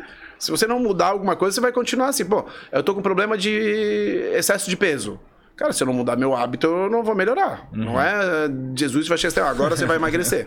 Então você tem Sim. que mudar o hábito. Então é isso que a gente fez. A gente trocou as pessoas, trocou a cultura, trocou a remuneração e botamos mais gente. E quando que é o momento, essa tu comentou antes também, essa que eu guardei, porque. Mas agora voltando mais ou menos ao assunto, quando que tu acha que é o momento de tu largar a mão de um negócio ou de algum investimento que tu tá fazendo e de fato, cara, não é esse daqui, a gente tá indo pro caminho errado, agora eu vou ou vender esse negócio ou realmente largar de mão, assumir o preju e ir pro outro lado ali, pro teu core ali que tu comentou antes, né? Tu até falou que pra ti demorou um pouco pra perceber esse momento de largar o negócio das tintas lá. Mas quando que tu percebeu isso e, tipo, tu chegou a aprender, cara, tem um momento X pra largar ou não tem muito isso assim? Então, eu acho que é difícil ter uma regra, né? É difícil ter uma regra, mas eu vejo que assim, ó, hoje o meu aprendizado pra mim, a minha regra é o seguinte: em primeiro lugar, foco. Cara, já é muito difícil você fazer bem uma coisa. Você imagina você fazer duas ou três. Cara, eu costumo dizer pra todo mundo assim, ó. Cara, você sabe cozinhar bem? Valorize e cozinha. E cozinha bem, porque é difícil a gente fazer alguma coisa bem. Uma coisa. Todo mundo fala assim, né? Ah, toda pessoa tem um dom. Mas não é bem assim na prática. Vamos ver assim, tipo, beleza, e aí? Quero ver se você faz algo bem mesmo. Bem é bem, né? Sim. Então eu acho que assim, muito é foco. Esse é o primeiro, primeiro ponto. Em vez de inventar pra lá, inventar pra vários negócios, que eu acho que é complexo. E o segundo ponto que eu acho, de encontrar isso aí, de fazer o stop loss, cara, é você ver a visibilidade, você cruzar os dados com o teu feeling de visibilidade de mercado. Imagina, você tá num mercado que, que vamos pensar assim, hoje está crescendo muito a parte de conveniência, que é o last mile, né? Os produtos estão chegando próximo dos consumidores, está crescendo muito. A parte de hum, ESG toda, né? ESG desde meio ambiente, sem gênero, humanidade, enfim. ISD, eu não sei o que, que é isso. É, isso aí é, É, é é env- Ah, tá. environment, social e govern. é governança, né? Aham. É. Então, assim, é, e o terceiro ponto, qual que era o terceiro? O terceiro de saúde, de lifestyle, de wellness, né? Aham. Então, pô, de repente você tá numa hora errada, mas o mercado ele vai, pode aquecer. Né? Então, sei lá, vamos acertar o time também. Então, às vezes vale a pena você fazer um cash burn ali, mas esperando que vai dar aquela, vai vir aquela onda, né? Pô, eu tava vendo semana passada, a Netflix fechou a última loja física, que a maioria nem sabe que a, a- a Netflix tem loja física de locação de filme. Mentira. VHS. Não sabia também. Você acredita? Que Foi loucura, agora. pô. Faz duas, três semanas atrás que ela fechou a última. Então, pra você ver que às vezes as coisas tem que ser o time certo de fazer, né? Não adianta chegar a ter lançado a Netflix, sei lá, lá na época antes da Blockbuster, que tava bombando, Aham. explodindo. Tem que saber o time, o momento, né? Tanto que a primeira tecnologia de câmera digital do mundo foi a Kodak que teve acesso. Quando que a Kodak ia imaginar que o tiro ia vir da Apple, da Samsung, que é smartphone? Né? Então, desculpe, então, hoje a Kodak poderia ser a maior vendedora de smartphone do mundo. Sim. Porque ela tava. Ela né? tinha a faca e o queijo na mão, teoricamente. Né? Ela Exato. tinha o aparelho ali, era só botar dentro de Então um é outro timing. e fazer outras coisas. Exatamente. O, Ela só o- comprar um celular e colocar a O Steve, o Steve. Jobs falava muito isso, né? Pô, pra que que eu vou fazer pesquisa de mercado com meus clientes, sendo que eu vou inventar um produto que eles nem sabem que precisam? Sim. O Ford falava também quando ele criou o carro lá atrás, né? ele falou. É, Ford, é, Ford Model, não sei das coisas, né? Eu sei, é, eu não sei o que as pessoas querem, eu só sei que elas querem um Ford preto, né? Tipo, Pode ter preto. É, cara, é isso, é o que tem. Ninguém quer um carro, pô. Os caras andam de cavalo, como é que eu vou Sim. escolher um carro? Aí ele foi lá e criou o carro. Entra muito nisso aí também. Das opções. E, cara, com essa tec... tipo, com tecnologia e tal, coisas novas vindo, tu falou bastante de loja, né? Franquia na parte de loja física. E o, as tuas empresas, elas envolvem o digital também, não? Então, cara, o varejo deu uma desculpitada muito violenta. É. Principalmente com a pandemia. Acabou meu Instagram aqui. Se puder, se puder alguém dar uma carregadinha aqui. Ah, boa. puder ali. Depois eu boto Ah, deve ter dado até o limite. Não sei se tem limite de É, se tempo puder no Insta. puxar aqui, até eu boto daí. eu- Cara, eu Ai. botei. O meu carregador tem um aí nessa mochilinha aí. Nessa pretinha. Então vamos lá. Cara, o varejo deu uma desculpitada violenta com a pandemia. Então, aquele negócio que falava que ah, o e-commerce vai acabar com a loja física. Então, o resumo da ópera. Acelerou as tendências, muito grande. Então, em dois, três anos, evoluiu o que 10 anos demoraria no convencional, né? Isso não só no varejo, né? Mas em vários outros setores também. É, o que aconteceu com a gente no varejo específico? Como é que funcionava o varejo antes da pandemia? Então, a gente ia lá, sei lá, a gente ia abrir uma loja no Shopping Morumbi, tá? Aí no Shopping Morumbi, a gente pagava lá um milhão de reais por uma luva, que a luva é o direito de você usar o ponto. E aí, o, se você usando o ponto, você tem que pagar aluguel, condomínio, fundo de promoção. Beleza, mas o que, que a gente estava comprando por trás desse um milhão? O tráfego. O tráfego de gente entrando na minha loja. Então a gente tinha uma postura como varejista muito passivo. A gente cruzava o braço e esperava o cliente vir. Isso antes da pandemia. Agora, depois da pandemia, se a gente fizer isso, ferrou. A gente tá no buraco. Então hoje a gente tem uma postura muito mais proativa. Proativa no sentido de a gente hoje tem, entrando um ponto no que você falou, a gente tem WhatsApp Sale, a gente tem cashback, a gente tem clube de relacionamento, a gente tem impulsionamentos de mídias sociais, mídias, mídias digitais, para trazer tráfego na loja. E a gente tem agora, recentemente, alguns meses, seis, sete meses, chama uma malinha digital. O que que é a malinha digital? Sabe aquele consignado das lojas de roupa que fazia, mandava uma sacola para casa? Você, ó, prova aí na tua casa, vê o que você gosta e, e devolve o que você não gosta e fica com, né, compra o que você gostou? É isso de uma forma digitalizada. Então hoje a gente faz esse trabalho, então a gente, você quer fazer essa experiência, tipo, você não quer ir até a loja, porque você não quer ir até o shopping, não tem tempo, não tá querendo ir, você quer receber em casa, mas você quer provar. Então, cara, é o sonho, né? Tipo, você deixa de comprar às vezes no site porque você não consegue provar e você não quer comprar na loja porque não quer ir até a loja, é o sonho. Então, o vendedor nosso manda um catálogo, você fala assim: "Ah, eu tô buscando tênis para corrida e calço 41". Ele te manda lá um catálogo, você escolhe, escolhe dois, três, quatro produtos ali para o motoboy vem, recolhe e te entrega até três horas na tua casa. Caraca. Você tem 48 horas para decidir, solicita pelo pró- próprio aplicativo, pelo link da ferramenta. O motoboy vem, recolhe e você faz o checkout de- dos produtos que você pagou por ali mesmo. Então, super prático, super rápido. Então, tudo isso a gente não fazia antes. Então, o mercado foi muito superdado. Então, hoje, é esse omnichannel, o multicanal, ele tá... A gente tá tomando tiro de tudo quanto é lado. Fora isso, a gente tem também, por exemplo, a prateleira infinita, que a gente utiliza nas lojas da Adidas e algumas. Na Arezzo é todo inte- integrado o omnichannel. Então, tem retire na loja, tem prateleira infinita, do estoque que você não tem. Então, imagina, a cliente vai na loja nossa da Arezzo, quer comprar a sandália 35 bege. A gente não tem... Primeiro a gente olha nas outras lojas nossas, via, te- via essa malinha digital. É, senão a gente pega, consulta no site para te definir, não, você vai receber em dois, três dias em casa, pode ser? Pode. E faz essa venda. Ou o clique retire, que a pessoa entra no site e ela tem uma urgência. Pô, não, eu quero pegar hoje o produto, ou amanhã. Aí retira na loja.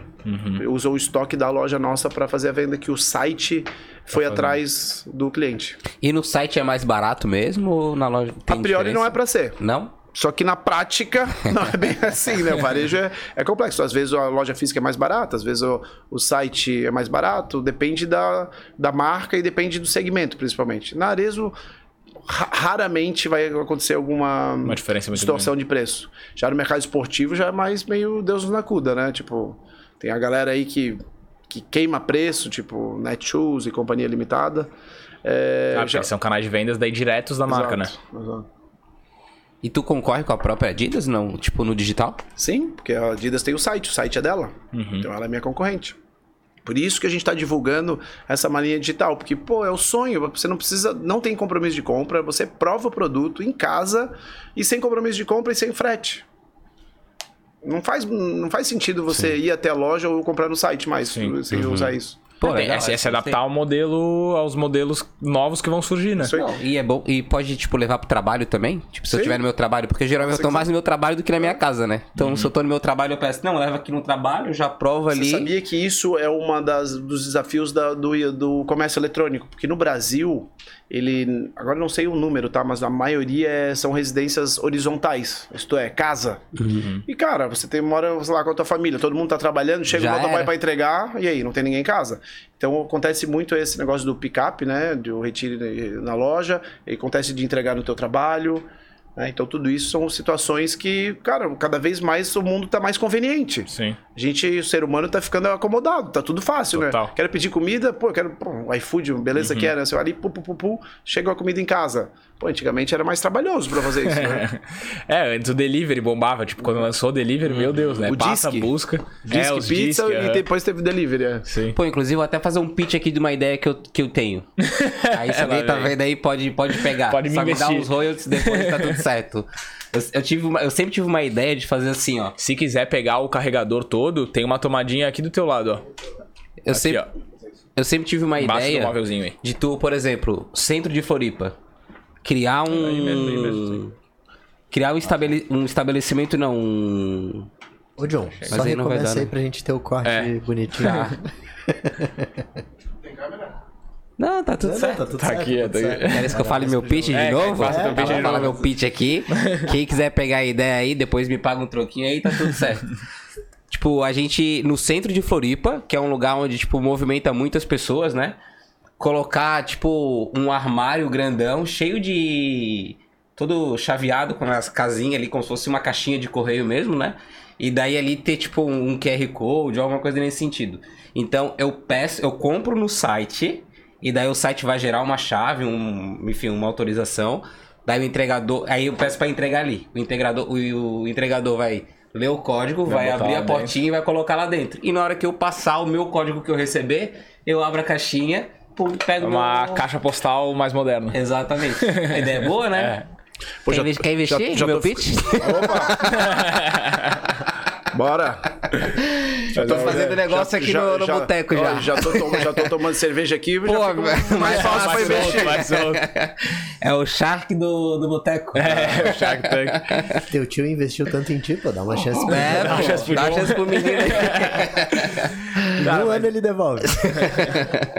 Mas, Ai, ai, ai, ai, ai. Eu vou trazer o. aquele negocinho, sabe? Eu tenho um lá em casa. Vai ficar Pra aí, poder pendurar assim. Lights. Sabe qual que é? Sei. Vou trazer e vou deixar aí. Ele consegue fazer assim. mas com essas tecnologias, essas disrupções começaram a surgir e tal, assim, cara, como é que tu. Porque eu acho que isso é até uma característica do empreendedor, né? Tem que estar sempre ligado para as coisas novas que estão vindo e tal. Como é que tu avalia essas coisas? Como é que tu, tipo, autoriza ou não o teu time a fazer uma ideia muito diferente? Então, é, eu costumo dizer que varejo não é lugar para acomodado agora. Cara, se você tá querendo, tá- você tá meio cansado, sabe? Se não tá muito motivado, agora é hora de sair. Porque, vou te falar, eu também não queria que tivesse mudado tanto. Porque imagina, 25 anos ali remando, tomando tomba, aprendendo, né? Tipo, demora pra você aprender coisa, né? É, aí, de repente, de uma hora pra outra, bruf, disrupta o modelo e agora é outro varejo. Pô, é complexo a, a situação. Cara, por outro lado, a gente estava muito preparado, tá? A gente tinha uma cultura muito forte de orientado por dados, era um dos nossos pilares. A gente é muito aberto ao novo, então a gente tem muita plataforma, muita tecnologia, a gente é muito apoiado com, com tecnologia. Área de marketing, RH, é, comercial, pô, a gente tem muita tecnologia hoje, então a gente, eu costumo dizer para o nosso time é o seguinte, olha, a gente estava numa maratona no 15º quilômetro. E a galera tava lá no quinto, sexto, a gente tinha um espaço de vantagem. O que, que aconteceu com a pandemia? Estreitou. Hoje a galera tá no 15 quilômetro junto com a gente, só que a gente tem que estar tá um passo na frente. Aí que a gente tem que começar a inventar o quê? Esses exemplos que eu falei. O projeto de Health Score, é, a malinha digital. Sempre uma volta na frente. Esse é o nosso uhum. desafio. Só que agora apertou o negócio. Apertou. Porque o tiro vem não só do, dos pares físicos. Mas vem do, da, do comércio digital, da venda direta, de todos os canais de venda que existem. Então, realmente o varejo está bem desafiador eu acho que vai ter bastante turnover no varejo esse ano, tá? Já começaram aí a dar os primeiros sinais aí, Sim, Marisa, tá. Tokstok, Amaro, Americanas, uhum. mas vai vir uma galera ainda, tá? Eu acho que a galera do médio e do micro ainda veio pouco, mas vem uma galera ainda fazendo um turnover grande aí. E como é que vocês conseguem lidar para não estar nessa maré da galera que vai dar o turnover, por exemplo? Então, hoje eu costumo dizer o seguinte: nossa, eu só falo isso, né? Tipo, vou dar uma diminuída. É, Dos dados? Eu, eu, me sentia, eu, me sentia, eu me sentia muito um piloto de rally sem um copiloto. Então o que acontecia? Eu tava numa estrada de terra a 160 por hora e eu ia ver se a curva era para direita ou para esquerda em cima da hora. E assim que era. Hoje, com o nível de governança e gestão que a gente tem, a gente consegue se antecipar muito a isso. Então, hoje a gente, por exemplo, a gente olha já o, o cash flow, que é o capital de giro do, do negócio, até o, o ano para frente, até a virada do ano a gente já está uhum. olhando. Onde que vai apontar. E recentemente a gente fez uma captação de recurso e o nosso CFO lá falou assim: não, a gente vai precisar captar mais X no segundo semestre. Eu falei: não, senhor, não vamos captar mais X. Pode botar todo mundo para se virar que vai ter que tirar esse dinheiro de dentro. E, cara, o time, ele provocado, ele dá jeito. Uhum. Entendeu? Ele dá. Tipo, daí o que aconteceu? Uma das, das, das atitudes é diminuir a cobertura de estoque para fazer dinheiro, é diminuir o PMR, que é o prazo médio de recebimento, para antecipar o recebível. Cara, e, e vai. Então, é, essa, essa gestão, isso aí que deixa, deixa eu é, infalível? Óbvio que não. Mas ele ajuda hoje a gente se antecipar e não ser mais pego de surpresa e a gente até prevenir. Então, por exemplo, esse ano é um ano que está bem difícil para o varejo, tá? Tá duro. Não só para o varejo, eu acho eu que muita gente, bastante né? bolsa, eu vejo bastante setor de varejo, é, tá penando mesmo. Porra, bolsa mesmo, os varejistas estão tomando... é, aí, aí o que acontece? Pô, a gente tem que... É, passar por esse momento difícil e geralmente o varejo tem margens estreitas. Uhum. Então esse é o grande desafio de agora passar por isso. Mas eu acho que vai dar uma oxigenada no varejo. Eu vejo como uma boa oportunidade. Vai dar uma limpa. Ao meu ver, eu acho que vai dar uma limpa e eu acho que vai vão aparecer né? boas oportunidades. E Cara, quem sobrevive, desculpa. Quem sobrevive. É, tem chance de se destacar mais, né? Porque vai ser os que sobraram, vai ter mercado. Vai ter espaço para. Eu hoje, se eu pudesse né? voltar atrás, durante a pandemia, eu teria sido mais agressivo. Teria, a gente teve boas oportunidades de negócio, de espaços para abrir mais lojas e, porra, nós naquela confusão lá, uhum. eu dei Foi uma, eu dei uma ah, freada. Mas, mas, é difícil também, né? Tomar é. qualquer é, olhando, atitude, olhando né? para trás é. é. mais fácil, né? Sim. É, exatamente. E, cara, teve algum momento que tu já falou, pensou em largar tudo assim, falou, cara, vou vender tudo essa porra aqui. Essa porra não, né? vou vender tudo isso aqui, vou deixar meu dinheiro parado ali, rendendo. Olha, nessa jornada de 25 anos, eu acho que umas 100 vezes eu devo pensar nisso. Já pensou largar tudo? Cara, assim, é muito difícil o empreendedor não, não passar por esses altos e baixos, sabe? Eu vejo, assim, que é, o grande desafio né, do empreendedor é aguentar essa montanha russa. É aguentar essa montanha russa. Vai dar problema isso aí, cara. Se listou na telinha aí, é. Ali, pô, não é um apoiador. Ah, não. Besteira, não. Ali não dá pra deixar apoiado ali, ó. O celular? É, até dá, até dá. Vou fazer tentar, pra ti. Pode ir falando aí que eu faço ali pra ti. Então, assim, é... O que a gente tá falando da... vender tudo. Vender tudo. Larguei tudo. Então, cara, o, vendedor, o empreendedor normalmente passa direto para essas montanhas russas, né? Eu costumo dizer que, tipo, às vezes a gente vai dormir milionário e acorda quebrado. Essa é a vida do empreendedor, é onde você bota o olhar, né? Você enxerga a parte cheia do copo, a parte vazia do copo. Então, diversas vezes eu fiz isso. Só que hoje, olha o que, que dá um pouco da governança, então um pouco de confiança. A gente tem um planejamento estratégico. E eu acho que entra naquele ponto lá que a gente deu um briefing antes. No planejamento estratégico nosso, a gente tem um plano de faturar um bilhão. A gente fatura 300 milhões. Pô, a gente quer faturar um bi. Primeira vez que a gente começou isso, porque o planejamento estratégico ele tem o, o, onde você quer chegar, o quantitativo e o qualitativo, né? Beleza. Eu falei assim, vocês estão malucos? Fator B, vocês estão piraram a cabeça? A gente não tem dinheiro, não tem habilidade, porque eu costumo dizer sempre que a empresa que você vai faturando, vai ganhando escala, volume de gente e faturamento, você vai subindo o nível do joguinho. Você tá jogando no nível 1, 2, cada vez tá mais difícil o joguinho, sabe? Videogame? Aham. Vai ficando mais difícil. E eu falei, vocês estão malucos, não tem condições. Só que daí o que acontece? Depois que você começa a, a desmembrar o planejamento estratégico, você vai vendo que é possível. Né? Então você vai, tipo, no nosso planejamento estratégico, os nossos negócios que a gente tem hoje vai ser 50%. E aí o que, que acontece? A gente começou a pensar, pô, então a gente vai ter que buscar novos negócios. E uma das coisas que no planejamento estratégico a gente se identificou, porque a gente vai, entre aspas, para uma terapia. A gente pensou assim, pô, vamos, vamos para fazer sentido um novo negócio, a gente tem que participar da construção de valor de uma marca.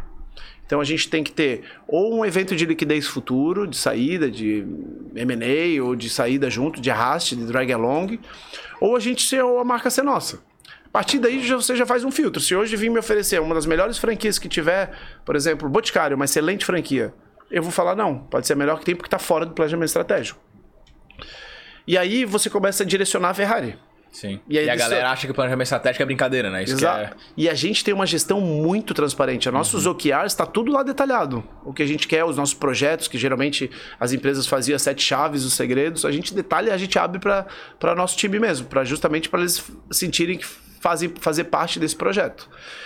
E aí quando você começa a olhar esse, esse desafio que parece ser muito distante hoje, vamos abrir. Então vou dar o exemplo bem do nosso, tá? Então tem as nossas metas qualitativas. Para a gente faturar um bi, sozinho com o nosso dinheiro a gente não vai. A gente vai precisar fazer captação, ou do mercado financeiro, ou de um fundo, ou ao M&A, alguma coisa. Para a gente fazer essa captação, a gente tem que ter uma governança. Então o bode não pode estar na sala. Então, então vamos lá. Ganho de governança, dinheiro e gente. Então a gente, esses três projetos a gente já está fazendo há três anos atrás, antes da pandemia, que é o projeto de cultura, de alinhar gente, time que ama cultura, governança, para poder trazer o aporte de dinheiro. Então esses são os qualitativos que a gente focou já há três anos atrás. Os quantitativos são agora, que a gente estava. Agora mesmo a gente estava lendo dois negócios que eu tô. Assim, eu tô dividido, tá? Eu tô bem dividido. Eu, eu- pô, a gente tava bem. Pô, a gente tá num processo de, de avaliação, assim, pô, eu, me dá um- uma satisfação de fazer, uma, analisar um negócio assim. A gente contratou, mandatou a Ernest Young para fazer todo o business plan. Cara, detalhar o nível de, de detalhe do business plan. E eu que era acostumado a fazer loja lá naquela conta que eu te falei. Eu falei assim, nossa, agora tá, tá bom de dirigir esse carro, né? Tipo, os caras já estão me avisando, é curva pra direita, curva pra esquerda, freio que tem uma lombada. Porra, tá, tá bom de dirigir isso assim, né? É, agora, obviamente, planilha aceita tudo, a gente tem que saber botar os insights. E aí a gente tá bem é, evoluído com uma marca gringa para trazer pro Brasil. É, seis, sete meses a gente está nesse processo. E agora faz um mês que entrou um negócio que era um negócio que eu sempre acreditei. Sabe? Aquele desenho, você fala, sabe que lá tá sempre, eu sempre acreditei. e agora o desafio nosso vai ser ir até, até agosto, agosto para setembro, a gente decidir qual dos negócios a gente vai fazer. E aí é um outro negócio, é outro bicho. E de novo a marca nossa e fazer tudo de novo é um, vai dar um desafio grande. Então vai dar uma inquietude grande no time, mas Cara, se eu não gerar esse esse esse alinhamento com o planejamento estratégico, o nosso time abandona a gente. Hoje a gente tem um compromisso com o planejamento estratégico. Então, vou dividir algumas coisas de empreendedor para empreendedor, tá? Eu bati o escanteio e fazia o gol na empresa. Então, se eu quisesse assim, ó, vou tirar 100 mil para viajar para Nova York, eu ia lá e tirava 100 mil. Eu, eu nunca misturei PJ, PJ, pe- pessoa física, mas eu, como era o dono, ia lá e pau. Dava a canetada, Canetada. e, e tirava. Hoje, se eu tirar, sei lá, para comprar um barco, eu vou ser questionado pelo meu time. Pô, mas você está tirando dinheiro da empresa, o dinheiro está precisando, está deixando de crescer. Então, também você tem que consultar uma, um autoconhecimento como empreendedor. Pô, será que eu vou ter essa maturidade, vou saber dizer que eu agora não vou mais ter toda essa autonomia? Mais do que isso, no nosso planejamento estratégico, em 2025, eu saio como CEO. Por quê? Porque eu quero? Não. É porque eu acho que eu não vou mais ter habilidade suficiente para tocar o negócio do tamanho que tá. Entendeu? Eu sou, por exemplo, um empreendedor. Se a gente chegar no tamanho que a gente quer em 2025, a gente vai precisar de um executivo. E é muito diferente o executivo do empreendedor. Eu costumo dizer que as grandes diferenças é o seguinte: é, o executivo ele dá ritmo e tem metodologia. Então o time ele não quer ser estressado com o empreendedor. O empreendedor é para vamos fazer isso para quando? Para hoje, para agora. O, o, o executivo ele vai tendo uma metodologia de acompanhamento e vai dando ritmo. Daí as pessoas são menos estressadas, menos, né? Estranguladas para cima e para baixo, para cima e para baixo. Só que isso é um, é um processo de autoconhecimento, de você se olhar para dentro assim, pô, eu vou largar o meu negócio que eu conheço, que eu criei, para um outro executivo tocar, que não vai tocar como eu vou tocar, e ainda fazer erros que eu não faria, é o processo. E eu jeito. acho que talvez seja uma das partes mais difíceis, né? Porque às vezes a gente, mesmo quando a gente tá no começo, por exemplo, eu dou consultoria, que nem eu te falei antes, a gente tava conversando, né? Eu dou consultoria. Pô, comecei a botar gente pra me substituir em algumas funções. Pô, a gente já fica apreensivo pra caralho, né? E, pô, será que o cara vai fazer igual eu faço? Mas ele não vai fazer igual tu faz.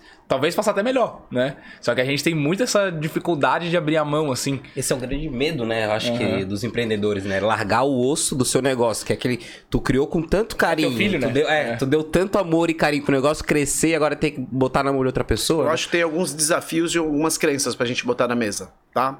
Eu acho que um desafio, por exemplo, é o ego. Difícil o cara largar. o- Tipo, eu tô aqui falando no microfone, chega amanhã na- que eu vou fazer a abertura no, no ritual que a gente tem. E assim, de repente, do dia pra noite, para. E eu não sou nada, né? Mas vamos pensar assim, sei lá, a pessoa que é, sei lá, um atleta, um ícone. Porra, do dia pra noite ele, ele vira 50% anonimato. Acho que um grande desafio primeiro é o ego. Segundo também é um autoconhecimento. Pô, será que eu hoje, o que, que eu quero? Né? Às vezes a pessoa tá ali porque, cara, eu vivo pra isso. Às vezes sai, tira isso dele, ele morre, porque ele não tem outra atividade, não tem outra coisa. E aí por isso que tem que deixar muito claro, aí esse é outro desafio, é de onde você quer chegar. Porque tudo parte de onde você quer chegar. Porque se você tá no nível 9 do joguinho, beleza, eu não tenho habilidade pra jogar o nível 9. Eu jogo até o 6. Depois do 6 vai ter que ser outra pessoa que levar, que vai ser melhor do que eu, com outro perfil. E de repente eu vou pro conselho, ou até nem pro conselho eu vá. Né? Dependendo da situação. O, por exemplo, o, o principal acionista lá da Arezo, que era o Anderson Birman, ele, tipo, ele nem no conselho tá já há alguns anos. Então já profissionalizou de um tal jeito que Não a é empre- mais necessário ele estar lá dentro. Né? é, a empresa perdura, né? Eles têm, querem perdurar. E esse, e esse talvez seja um, um grande diferencial e sucesso da empresa de sucesso, assim, né? Você que é meio ruim falar rótulos assim, né? Mas é conseguir transferir, tirar o do, do empreendedor ali, da pessoa que sempre levou, para que outras pessoas tenham o mesmo responsabilidade e vontade de manter o negócio de pé, né? Eu acho o que esse é legado, um né? dos grandes desafios das empresas familiares. Que a empresa familiar, ela faz a sucessão como? Para a próxima geração. Aí, às vezes, a próxima geração não tem perfil, não quer, não precisa e começa. Então, é difícil perdurar, tipo, 100, 150 anos uma empresa familiar. Então, ela... A tendência é ela, de ela começa a familiar, profissionaliza e, e aí dura 150 anos, né? Sim. E eu acho que é talvez uma das maiores dificuldades da galera é entender realmente que, cara, eu sou o dono da ideia, digamos assim. A ideia sempre vai ser tua, tu sempre vai ser o fundador daquela parada ali, né? Só que esse processo do abrir mão, de confiar nas pessoas, etc. Talvez essa seja a diferença exatamente entre o cara que consegue perdurar e ter sucesso e o cara que vai ter sempre uma, uma microempresa, digamos assim. Então, pra fechar esse assunto, eu queria Boa. dividir uma coisa pra vocês, tá? Pô, acabou a bateria bem agora do, do Instagram.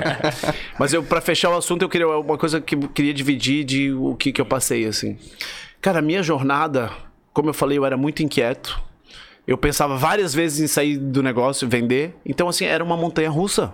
A minha vida era uma montanha russa. E essa minha inquietude me gerava uma ansiedade.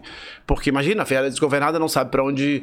Quando você não sabe pra onde ir, qualquer caminho serve. Então, um dia eu adotava um caminho, outro outro. Então, era estressante a minha vida como empreendedor. Era desgastante. A partir do momento que você define o planejamento estratégico, você quer. Cara, começou a me dar uma paz de espírito. Sim, imagina. Sabe por quê? Assim, um sossego aqui dentro. Porque, cara, não posso tirar dinheiro para comprar meu barco. Beleza, mas por outro lado, eu já sei o que tem que fazer. Quando me mostrarem um, um negócio para mim, pode ser o melhor que tem. Tá fora do planejamento estratégico? Não contrato, não faço. Então, ah, eu tenho um compromisso com o nosso time, ok. Então vai, vai gerando uma leveza no dia a dia. Obviamente, o desafio é grande, mas pelo menos você sabe. Você sabe, pô, você vai encarar o bicho, você sabe qual bicho você vai encarar. Antes não, eu ficava perdido, era de tudo quanto é jeito. Então, isso nas mentorias que eu dou, eu vejo muitos empreendedores assim. E aí isso é insano você viver nessa, nessa equação, sabe? Sim. E, todo, e querendo ou não, todo mundo que tá ingressando no teu time, ou já tava no teu time, tendo esse objetivo, tá todo mundo alinhado pro mesmo, né? Isso aí. Porque, pô, você não tem um funcionário puxando pra cá, outro pra cá, tu pro outro lado. A gente usa aquela ferramenta de gestão OKR, vocês conhecem? Aham. O OKR? É, então, pô, a gente já usa desde 2019. Então, pô, um dos grandes é, vantagens do, do OKR é, acho que ao meu ver são dois. É alinhamento, então todo mundo tá sabendo das coisas e mensuração de desempenho. Então, o primeiro lugar, assim, tipo, de alinhamento que eu vejo é o seguinte: se chegar, pô, hoje tem jogo do Flamengo, né? Daí vai chegar lá pro Davi Luiz, que é o zagueiro, ou pro goleiro, vai chegar pro Matheus Cunha lá, que é o goleiro, e fala assim: Ô Matheus Cunha, o que, que você precisa fazer? Ah, é defender a bola. Se chegar lá pro Pedro, o Gabigol, fala assim: o que precisa fazer? Fazer gol? Não é. Eles precisam fazer o time ganhar. Né? Não adianta o Pedro fazer dois gols e a gente tomar três. Ele precisa fazer o time ganhar. Aí parte do tático é, às vezes, ele fazer gol. Só que o mas a meta, de, às vezes, ele tem que ir pro sacrifício para fazer o time ganhar. Né? Vamos dar um exemplo. Ah, o Flamengo é expulso um jogador. De repente tem que tirar o Pedro para se sacrificar para o time ganhar, poder ter chance de ganhar, taticamente. Então o OKR ele dá muito esse alinhamento. Tipo, onde a empresa quer chegar, qual é a minha função, tipo, o lateral direito faz o quê, por quê, né? Tipo, área de DP, RH, marketing, dá uma, uma noção geral de alinhamento. E mais do que tudo, mensura a entrega. Pô, tá aqui, ó. Você entregar. Acabou o tri, check-in aqui, vamos ver quanto que entregou. Uhum, boa. E aí não importa se você tá na praia, se você tá na fazenda, porque acabar com aquele negócio lá da Faria Lima que você não podia ser o primeiro a levantar, né? Tipo, muita gente fala Primeiro isso. embora. Primeiro embora, né? O último embora era, era bonito. Antigamente a geração você bater no peito e falar assim, pô, eu trabalhei pra caramba essa semana. Geração hoje em burnout. dia. É, ho- hoje, é que naquela época, tipo, não tinha nem burnout. Isso era Aham. meio coisa de, de Nutella, que a gente chamava, tipo. no- hoje não, óbvio que não é Nutella, é uma coisa que acontece. Mas eu quero dizer o seguinte: que era orgulhoso pra gente bater no peito e falar assim: eu trabalhei pra caramba essa semana. Hoje pode até ser questionável isso, porque se você trabalhou pra caramba, só fez isso, você deixou tua família de lado, deixou teu lazer, deixou teu, teu bem-estar de lado. Porque hoje você tem muita tecnologia que pode apoiar. Eu vou dar um exemplo pra vocês de uma tecnologia que a gente tem desde 2016 que é de, além de, de outras coisas, ela libera pagamentos.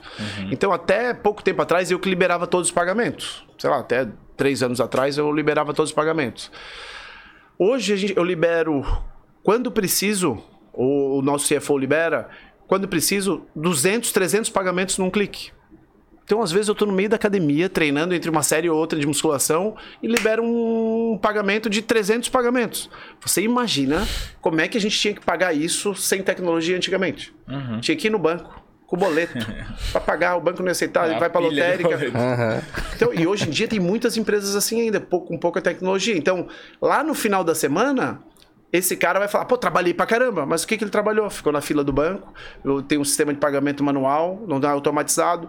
Então, é um pouco questionável isso. É, Então, por isso que eu- a gente gosta de mensurar a entrega, não é o esforço. O esforço não me importa se você tá na praia ou não. Geralmente o cara que tá na praia não vai entregar, né? Geralmente é. É, eu gosto de uma frase que os caras falam: o que importa é o que você faz durante as horas que você tá. Que você tá trabalhando, né? E não o quanto tempo você está trabalhando. Então, porra, é isso, cara. Pô, se em quatro horas eu consigo entregar a mesma coisa que o John consegue entregar em oito, pô, vale muito mais a pena ter eu trabalhando por quatro horas do que o cara oito, né? Então vai fazer uma. Isso que acaba que faz uma diferença bem grande, assim, no, no fim das contas. E no fim da conta que eu digo, no fim da conta financeira mesmo, né? Não, até porque a pessoa que vai estar, tipo, se. Pô, sou contratado pra trabalhar 8 horas e entregar em 8 horas, né? Cara, se eu tenho que trabalhar 12 horas, se eu tenho que trabalhar 12 horas pra entregar a mesma coisa que eu tava fazendo ali, provavelmente eu vou estar mais estressado, vou estar mais Sim, cansado, vou estar, porra, puto porque eu tô chegando tarde em casa, poderia estar fazendo outras coisas. Tipo, até o ambiente não fica agradável pra ter um ambiente legal de trabalho assim, né? Sim. E sabe o que, que acontece muito no varejo? A galera estica horário. Hoje, a gente não pode, a gente é mais formal, tem ponto eletrônico, mas eh, a galera estica muito, sempre teve esse hábito de esticar. Então, por exemplo, aquele vendedor que bateu meta esticando, foi o método dele. Só que isso não é perene. Vai dar burnout, vai dar problema. Então, você tem que bater as suas metas na tua carga de trabalho. Se você criou essa cultura de bater meta esticando horário, você virou refém de trabalhar mais. Sim. Uhum. Eu queria saber uma coisa de ti. Eu vou esperar tu fazer teu negócio aqui, mas já vou perguntar. É, tu comentou ali que hoje vocês têm planejamento estratégico, tem uma, uma gestão bem organizada e tal, mas que ali no começo daí tu falou que era exatamente o contrário, né? Que lá no começo, pô, bateu muita cabeça, foi fazendo as coisas batendo no peito, deu um pouco de sorte também, um pouco foi planejamento, um pouco foi estratégia, muito foi sorte. É, tu acha que o cara que tá começando, o cara que vai tá empreendendo, etc., ele tem que já desde o ponto zero, ele já tem que partir planejado, hoje em dia com as ferramentas que a gente tem, etc. Ou tu acha que é mais bater no peito, começar e depois ver o que acontece?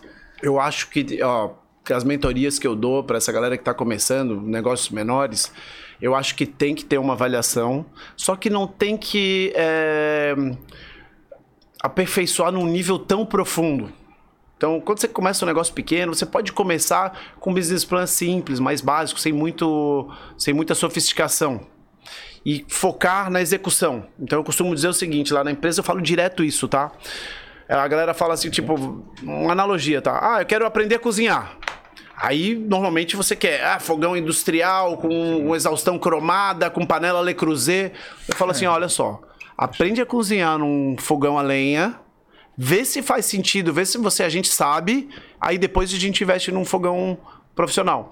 Então, obrigado. Aí, numa analogia para você empreender um negócio, é mais ou menos isso. Tipo, a gente tem um projeto novo agora que a gente abriu faz dois meses, que é de economia circular, de moda circular. Chama Reverte, ali na Felipe Schmidt. E hoje a gente estava tendo uma reunião do comitê. Cara, a gente tem que fazer um monte de coisa. Imagina, tem uma loja menos de um mês e meio, a gente tem que fazer um monte de coisa. Eu falei assim, ó, galera, olha só. Pra gente estar de pé, a gente precisa vender. Senão a gente não tem, não tem um amanhã. É igual respirar. Você precisa respirar para acordar amanhã. Se você parar de respirar, você morre e não tem um amanhã. Então agora é focar em vender, sell out. Dane-se processo, dane-se tecnologia. Calma. Vamos lá. Beleza, temos um negócio, tem receita, tem viabilidade econômica, agora vamos estruturar focar. Então, é obviamente que tem um equilíbrio disso, não é extremista, né? não é o 100% só nisso, mas tem que ter, pesar mais pro core business, mais para as coisas que fazem diferença. Então, resumindo, cara, nas minhas mentorias que eu faço, olha, principal é planejamento estratégico, que a pessoa tem que saber onde quer chegar, e depois, por incrível que pareça, é diferenciar as formigas dos elefantes. Sabe, priori- o sentido de priorização é muito baixo. E aí, às vezes, a pessoa tá lá atracada na formiga e o elefante passando. Sabe? Aham. E é assim, de, tem que falar, não, vamos olhar ali. Cara, é só, às vezes, só de fazer isso, o negócio já vira chave, o ponteiro. Por incrível que pareça. Como é que tu faz pra diferenciar ali a formiga do elefante? Ah, então, aí, aí você tem que entender o negócio e focar nessas situações. Um, um exemplo esse que eu dei hoje nosso é assim, cara, se não tiver venda, não tem negócio. Não adianta você ter um processo tudo arrumado, não adianta. É, vamos pensar assim num restaurante. Você pode fazer o melhor comida que tiver. Se não tiver ninguém para comer, não adianta. Então, o primeiro passo talvez é ter alguém. Depois é você fazer um produto bom. E aí e você vai priorizando. Porque às vezes você se envolve em umas coisas. Eu vejo muito empreendedor focado no operacional. E a analogia que eu faço mais uma é assim: é aquele cara que está nadando com a cabeça debaixo do oceano. Ele não está vendo o que está acontecendo. Então, cara, o empreendedor tem que sair do operacional. Operação não paga a conta. Operação faz não quebrar. Tipo, financeiro, quando você pagar, quando você receber. Não, não é o teu core business, não é a atividade fim do, do, do negócio. E às vezes eu vejo assim, o, o empreendedor trabalhando seis horas por dia, oito horas por dia, e mais da metade do tempo envolvido numa parte operacional que não faz o negócio dele dar certo. Faz sentido pra caramba. E eu acho que também tem uma questão do. Tava falando ali, né? De. Não tem muito. O começar, tu tem que fazer um planejamento inicial, mas tem que começar, né? E eu vejo muita gente também se perdendo nisso. Pô, tem mil ideias, tem mil planos, mas nunca dá um start ali. O nosso próprio podcast aqui foi um caso, pô. A gente começou com um microfone e uma câmera. De numa sala emprestada, uma salinha emprestada, uma câmerazinha ali, não tinha corte, não tinha reels, não tinha porra nenhuma. Mas começou, né? Tem que sair do papel. Acho que isso é muito importante. Que nem tu falou, pô, peguei a loja da Arezzo lá que eu não fazia a menor ideia. Peguei o cigarro pra vender na UFSC. Pô, tipo, tu começou a fazer alguma coisa. Daí depois, com o dinheiro entrando, com recurso, a gente começa a melhorar a parada, né? É, porque você em casa, as oportunidades é difícil de chegar. Sim. Então você tem que estar pro game para começar a aparecer alguma coisa. Você começa com um podcast, daqui a pouco vira rádio, depois vira TV, depois vira outra coisa e assim por diante. Daqui a pouco eu te chamo para ser meu sócio e aí, né?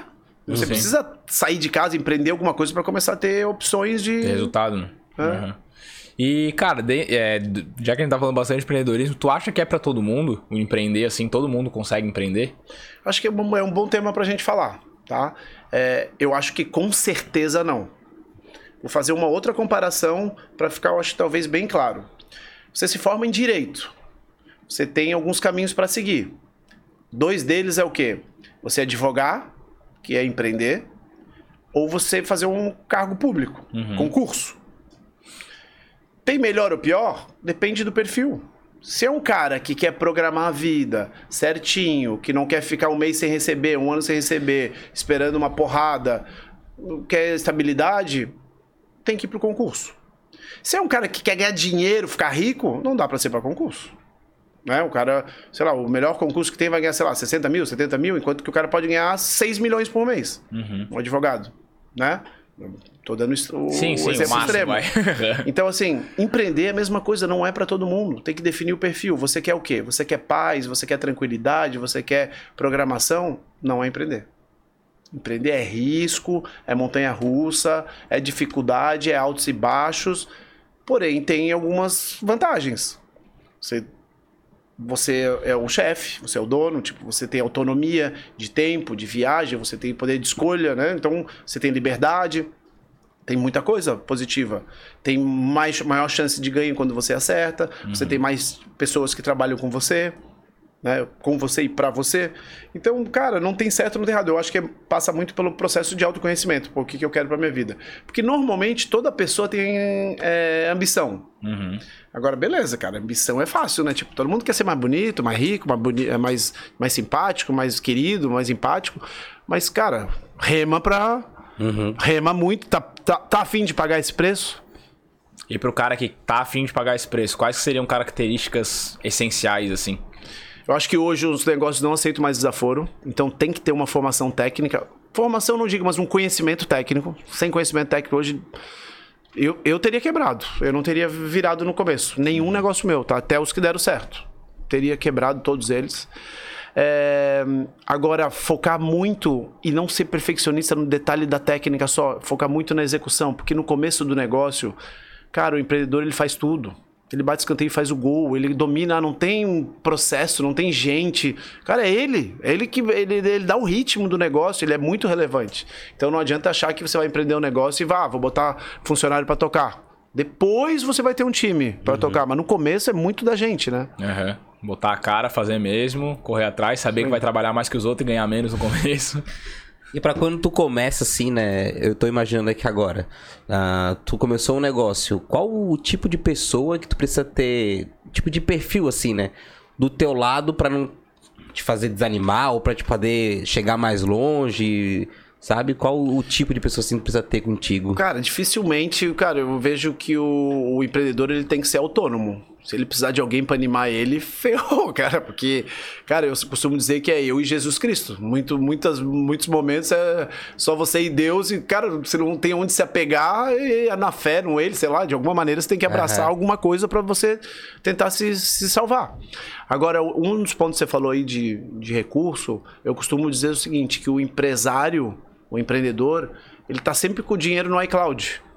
Eu costumo dizer, tipo, oh, meu dinheiro tá no iCloud, você vai te pegar, mas não tem. Por quê? Porque se você parar de crescer, começa a aparecer o dinheiro. Mas como tá sempre crescendo a empresa, você não vê o dinheiro. Tá sempre no iCloud.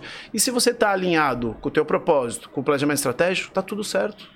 Tá, pa- tá, tá apertado de grana, mas tá no teu propósito. É, O propósito é esse mesmo, não é para comprar um avião, não é nada. É para o negócio crescer, para dar mais oportunidade para todo mundo, todo mundo alinhar suas jornadas de carreira dentro do negócio, que não precisa sair. Eu fico louco da vida quando um talento sai da empresa. Eu me acho o mais incompetente do mundo, porque eu não criei um ambiente é, oportuno para esse talento dar certo. Você imagina a gente perder um talento? Nossa, eu fico doido, frustrado. De... Ou outra coisa que eu não gosto também, que eu fico frustrado, é quando para um cargo de liderança a gente tem que trazer de fora. Quer dizer que a gente não está formando, tá errado. Tem erro aí no- no- na construção. Sim. E na tua pessoa física, assim, o que que tu faz pra, digamos, tornar mais fácil de hábito mesmo, assim, de rotina? O que que tu acha que a pessoa Porque a gente ouve muito falar, já vieram o que alguns psicólogos, o pessoal de nutrição, de educação física e tal, a galera fala, né, que é muito importante a gente estar tá cuidando da gente para a empresa também dar certo. O que que tu tem de práticas tuas assim? Então, para mim a jornada o que eu, o meu aprendizado foi o seguinte: primeiro, muito esporte. Eu treino todo dia, sete dias por semana. Se eu saio, bebo, a gente tá tomando cerveja aqui. Uhum. Posso tomar a noite inteira, amanhã eu vou treinar. Então, é que faz bem para minha mente. Eu melhoro a minha. Pô, eu, a gente trabalha com gente, né? Você uhum. precisa ter poder de escuta, você tem que ter empatia, você tem que estar tá bem, você tem que estar tá equilibrado. É difícil o empreendedor manter isso, né? Então, assim, o esporte para mim é fundamental. Agora, durante muito tempo, eu costumava dizer que eu era um ogro é, no autoconhecimento. E há uns cinco anos eu comecei com terapia. Então eu comecei com uma terapia bem assim, hoje já a gente está num processo bem mais evolutivo interiormente e que você começa a descobrir que existe umas caixinhas que você nem sabia que existia, uhum. entendeu? E isso vai começando a te deixar de repente mais sábio, mais forte, que vai, vai ficar infalível? Óbvio que não. É uma é uma jornada infinita, eu acho que essa é a evolução Sim. interna, né? Então, isso tudo eu acho que faz bastante diferença de como você equilibrar isso. E eu acredito muito em modelos autônomos. Você tem que montar uma estrutura, uma base onde não é centralizado. Sabe, você tem autônomo. Isso te gera mais leveza, dá mais autonomia pro teu time e o teu time se sente mais empoderado porque eles têm mais autonomias né, de desenhar. Eu normalmente assim, pô, a gente tem uma reunião, sei lá, de esse projeto Health Score, eu não fiz nada. Eu só dei a ideia. Você dei ideia do que eu acreditava. E participei ali dos pesos, dos scores, no, nas uhum. metas qualitativas e quantitativas. Só o resto, todo o nosso time que fez. É, às vezes, ações de marketing é muito mais a cada 10 ações, oito eles que me propõem eu só valido e duas eu, eu ajudo a fazer alguma coisa. Então, você dá essa autonomia para a galera, vai deixando mais leve, fazendo as pessoas pensarem e aprenderem mais. E em algumas reuniões minhas eu falo assim, principalmente para para mais alta gestão ali nossa, de liderança, eu falo assim, começa pelo fim. Então, assim, eles vão apresentar, sei lá, o estudo de viabilidade de uma nova loja. Começa assim, eu sugiro abrir ou não, e depois sustenta.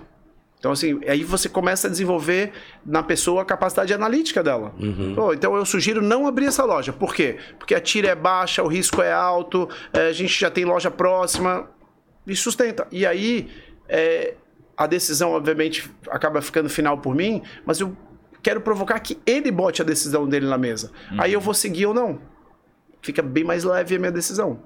Agora, aquele cara que é centralizador, que não faz as pessoas pensarem, que não dá espaço para elas tomarem decisão, aí o que acontece? Vira escravo do negócio. O negócio depende, depende dele, dele, E se ele sair, ferrou. Se ficar doente mesmo. É. E saúde mental vai pro saco também, né? Ah, parou, né? A empresa para, né? Uhum. É.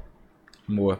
Cara, e queria saber, tens alguma pergunta aí que tu quer mandar? Tem, tenho várias, né? Ah, tá, então dá. Não, porque nós estamos conversando, eu te falei que é rapidinho, né? A gente tá conversando duas só... horas, cara. Caramba, hoje, hoje tem jogo do Flamengo, pelo amor de Deus. Ele falou pra mim, ele falou pra mim assim, ah, quanto tempo mais ou menos é... que dura? Eu falei, ah, cara, normalmente de uma hora e meia, duas, mas já durou quatro. Ele, porra, quatro horas falando? Eu falei, é, a gente vai conversando, nem vê o tempo passar.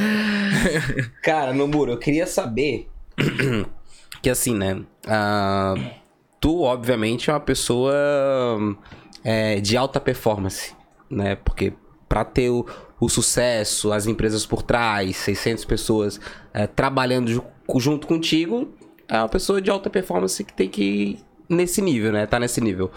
Como é que tu faz a tua gestão do tempo assim para poder é, unir ali a, a, tua parte terapêutica, a mental, sabe, a física? Como é que o trabalho? Como é que tu faz essa gestão do teu tempo? Então, é, eu já dei alguns spoilers, né? Tipo, identificar a formiga do elefante. Eu sou um cara generalista, eu olho o elefante, a formiga eu deixo passar, não tô nem aí, eu não consigo olhar a formiga e nem quero olhar a formiga. Eu acho, eu prefiro mil vezes estar tá meditando numa terapia, treinando do que olhado na formiga, olhando a formiga. O perfeccionismo seria uma falha, digamos assim. Nesse, nesse pra, eu acho que para direção, que tem que ser mais generalista talvez. Uhum. Então acho que essa é uma das coisas que eu, que eu atuo.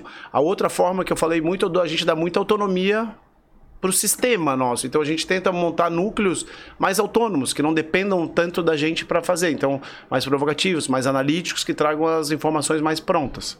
Esse eu acho que é o segundo ponto. O terceiro ponto, que eu acredito que é o seguinte: é... um médico que trabalha de segunda a sábado, das 7 às 7 da noite. Vamos pensar que ele vai durar nessa rotina 30 anos. Será que o cara que só trabalhar de segunda a quinta, não trabalhar na sexta e durar 50 anos não vai ganhar mais do que esse cara?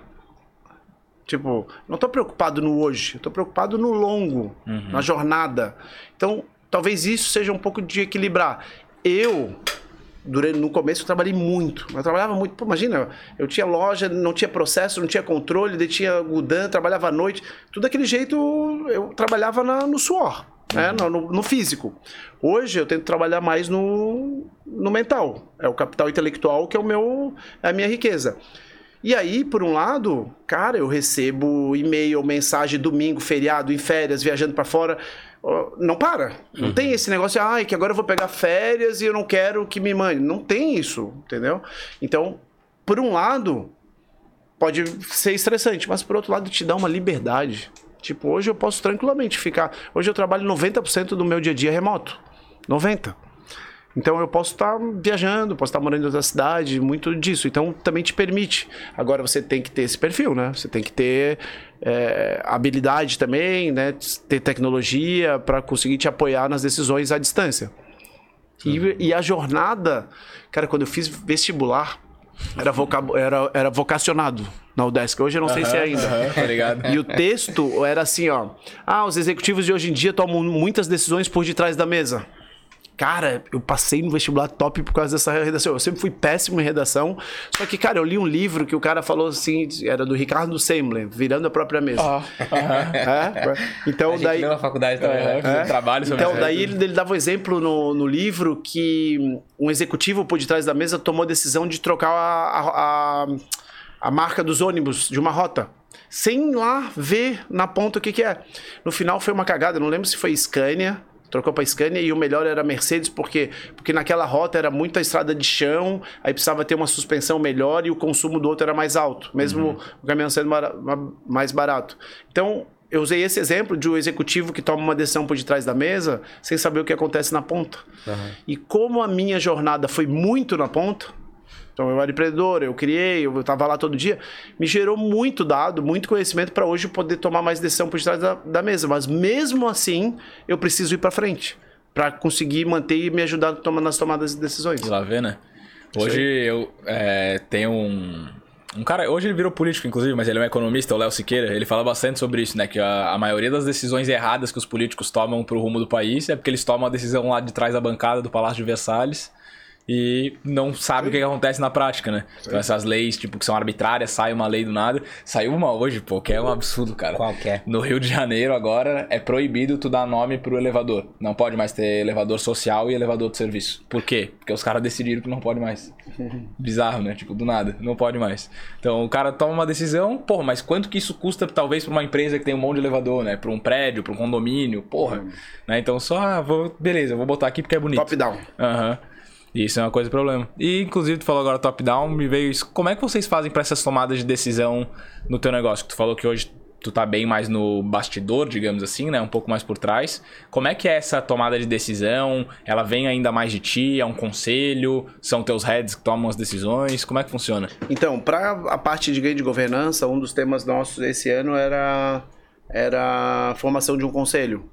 Já abortamos. Esse ano começou a emburacar, começamos a cortar CAPEX, tudo quanto é lado. Esse ano a gente ia internalizar a contabilidade, ia contratar um ERP é, interno, ia montar conselho, cortei tudo.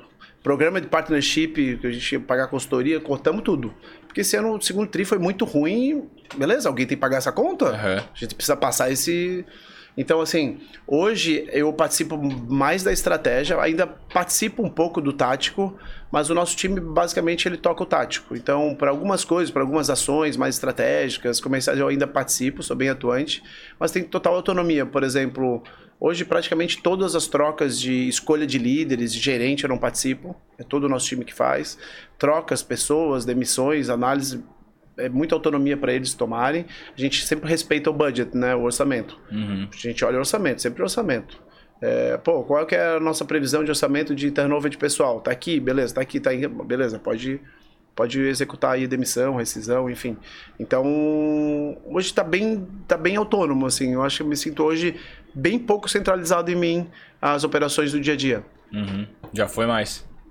É, era assim, né? Porque era a sua 100%. maneira de controlar, né? Aham. Eu, puta, eu- não sei se eu vou conseguir lembrar agora, mas eu vi uma definição do que, que é processo. Você cria processo porque é uma forma de você exercer o poder, que é controlar. Porque o processo você controla, então é a forma de você exercer o poder. De poder de quê? De, opa, deixa eu controlar se estão fazendo o processo. Então é, é legal de pensar essa Sim, É definição. uma né? maneira diferente. Aham. Eu não sei se concordo muito.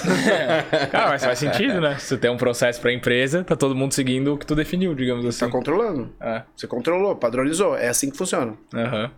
E tu é adepto desses processos ou é um negócio mais liberal lá? Ah, eu sou bem de execução, eu sou ruim, tá? Eu sou, tipo, lá a gente tem, nessa plataforma aí que a gente faz o profile, são quatro perfis, né? Comunicador, é, planejador, executor e analítico.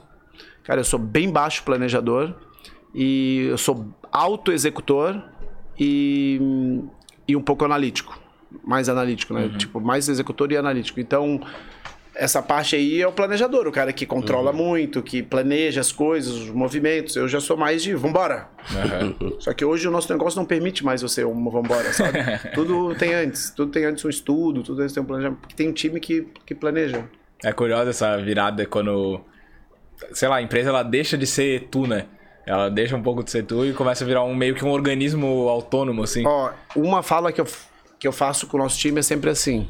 Pô, a gente definiu estratégia, planejamento estratégico lá atrás. Vocês viram, é 2019, 19. Aí eu falo pra eles, olha, a gente tá vendo esse negócio há sete meses. Se virar esse negócio, nós vamos abrir as primeiras lojas e-commerce tudo em agosto do ano que vem, 2024. Aí a galera de fora vai falar assim: ah, tudo acontece, né? Aconteceu. Caiu... Cara, a gente tá remando há três anos fazendo trabalho de cultura, ganho de governança, para poder trazer uma marca dessa, para daí conseguir. Então, assim, não é do dia pra noite. Chega um determinado tamanho, você precisa planejar, você precisa torcer pra lua cheia, maré alta, vento a favor, ainda ajudar o negócio a acontecer. É Então, o dia pra noite. É a sorte, né? A famosa sorte que falam. O cara acordando todo Leva dia. tempo pra dar sorte do dia pra noite. é. E ainda assim, cara, pô, é difícil, tá? Porque é, é arriscado. Eu toda hora fico com medo. Pô, parece que vai passando o tempo, você vai ficando com mais medo. Porque antes você não tem muito nada a perder. Tipo, você meio que vai. Sim. Tipo, agora você vai ficando mais cauteloso, um pouco mais de medo. Friozinho Que é o que segura às vezes também, né? Algumas ações, né? Total. Decisões, né? Total. Imagina. Boa. Vai mandar mais uma aí? Não, não, eu tô contemplado, senão... Tá contemplado? Tô... Boa. Cara, eu queria. Oi? O Will não tem nenhuma lá? Boa. Pô, eu queria Da- saber um pouquinho mais da vida pessoal, assim, tipo, o que que tu gasta teu dinheiro? Pô, que gasta o dinheiro é fogo, Vai, vai hein? botar na. Não, tipo, o que que tu faz de hobby, assim? botar na roubadinha. Então vamos começar pelo que eu gasto meu dinheiro. Pode ser pra dar uma polêmica? Pode ser? Vamos, vamos lá, vamos lá, vamos lá. O barco saiu ou não saiu? É, é- é muito de fase, né? Gastar o dinheiro é muito de fase. Eu adoro vinho, eu gasto bastante dinheiro com vinho. Gastava bastante dinheiro com balada, agora deu uma segurada. Porra, sossegado. era, balada tava consumindo pesado. Agora é muita viagem, eu viajo bastante, tá? Tipo, eu acho que nos últimos 12 meses eu devo ter feito umas 8 viagens internacionais Nossa. por aí, sabe? Bastante. Tanto corporativa, de trabalho, mas tam- também A de lazer lazer. Eu viajo bastante. é. E no Brasil, é, é, toda hora. Aham. É, Eu te falei, pô, eu treino sete vezes por semana, às vezes mais, às vezes oito, nove, às vezes faço dois períodos, então eu treino bastante, então musculação. Eu parei de jogar tênis na pandemia, então eu corro, faço prova de corrida, enfim. Porra, vinte e poucos anos já eu corro. Chega a correr maratona ou não? Já corri cinco meia maratona já. Maratona eu já podia ter feito tranquilo, mas. E a volta perdi. ilha, já fez? Não, volta à ilha Que eu essa é fiz. maratona, não é? Não, a volta Não à ilha é é. revezamento. Ah, tá. É. Então, geralmente as pessoas fazem de 8 a 15 quilômetros. É tranquilo, dependendo do, do percurso, Tranquilo. é tranquilo de fazer. É, porque corre 21, né? km, meu, cor- meu pulmão já tá... Eu tenho dois filhos, que eu sou. São minhas paixões, assim, né? Eu acho que durante um tempo até eu desassisti um pouco eles, pelo sentido de, pô, trabalho, e, enfim. Então hoje, pô, a minha prioridade absoluta são eles, então dou muito olhar para eles. Tá presente nesse momento, porque passa, né? Quem é, quem é pai vai saber melhor do que eu aí, mais avançado. O que mais? Eu acho que eu sou. Eu já fiz também uma. a, hum, eu tinha uma. Como é que chama? Não é mentora. A gente vai bebendo cerveja, vai ficando mais Ah, difícil. É, vai, fica, fica. Ah, o nível Eu tinha aumentando. uma. Como é que é? Não é mentora, é uma coach. Uhum. Uma coach, a Valéria, daqui de Floripa, sensacional. Ela faz trabalho para BR Foods, Petrobras. É uma pessoa que me ajudou muito a, no autoconhecimento, saber como é que eu sou. Então, ali eu percebi que eu era muito voltado para o trabalho. Então, é, uma das coisas que eu aprendi recentemente agora, numa palestra do, do fundador da Dengo, é que o propósito... É que hoje todo mundo tem essa busca insana de propósito, né? E o propósito não se acha, não se encontra, se constrói. Então, quando você começa a perceber que o propósito está sendo construído, a interpretação que eu tive foi o seguinte, cara, o teu propósito ele vai permear por alguma coisa da tua jornada que você já começou. Então, por exemplo, você é voltado para o trabalho. Pô, então tem grande chance do, do teu propósito estar alinhado com o trabalho. Pô, você faz atividade física pô, talvez boa chance do teu propósito estar no, nessa parte do bem-estar. Ah, você é família, talvez. Então eu aprendi, pelo menos esse foi o conceito que eu tive, que o propósito de vida vai permear, vai ele é construído. Então vai estar muito próximo do que alguma coisa que você está fazendo e você está gostando e você está continuando a fazer. Cara, é legal pensar assim porque não te deixa muito maluco indo atrás do teu propósito, né? Tipo, te dá um conforto que, tipo, tudo que você tá fazendo já tá te levando de uma certa forma pro teu propósito, né? É, hoje essa busca insana por propósito está gerando, sei lá, ansiedade, depressão. Uhum. Então tem que ter um equilíbrio, porque na nossa época, lá atrás, a gente baixava a cabeça e trabalhava. A gente nem pensava em propósito. A gente queria ganhar dinheiro, fazer alguma coisa, não pensava muito em propósito. E hoje em dia é uma busca insana de propósito e os boletos não estão pagos. Aham. Porra, calma, vamos equilibrar. né? Vamos pagar os boletos e alinhar o propósito. Mas só o propósito sem pagar boleto também a conta não fecha, né? Aham. É, eu, eu tenho uma filosofia um pouco diferente, assim, nessa questão de propósito, né? Não diferente da tua, da tua eu acho que faz bastante sentido, mas dessa da galera de ficar procurando propósito. Pô, pra mim ninguém vem com um negócio pré-definido assim, cara, tu, o teu propósito é isso, sabe? E as pessoas ficam buscando isso que eu vejo. Então, ah, eu vou, sei lá, vou começar a jogar futebol porque talvez seja meu propósito. Ah, não deu certo, agora eu vou começar a surfar, agora eu vou começar a andar de roller, agora eu vou começar a andar de skate. Daí o cara fica procurando alguma coisa que ele faz mais ou menos bem. Ah, tá, talvez isso aqui seja o meu propósito. Pô, cara, acha alguma coisa que te satisfaz, só que é uma coisa normal da tua rotina e talvez isso se desenvolva de um jeito que vai ser teu propósito, né? Você já reparou as crianças de hoje em dia? Se você der liberdade pra elas, é o seguinte: não, agora eu vou jogar tênis, agora eu vou jogar futebol, agora eu vou andar de skate. No final, chega a 18, 20 anos, não fez nada. Aham. Porque podia tudo.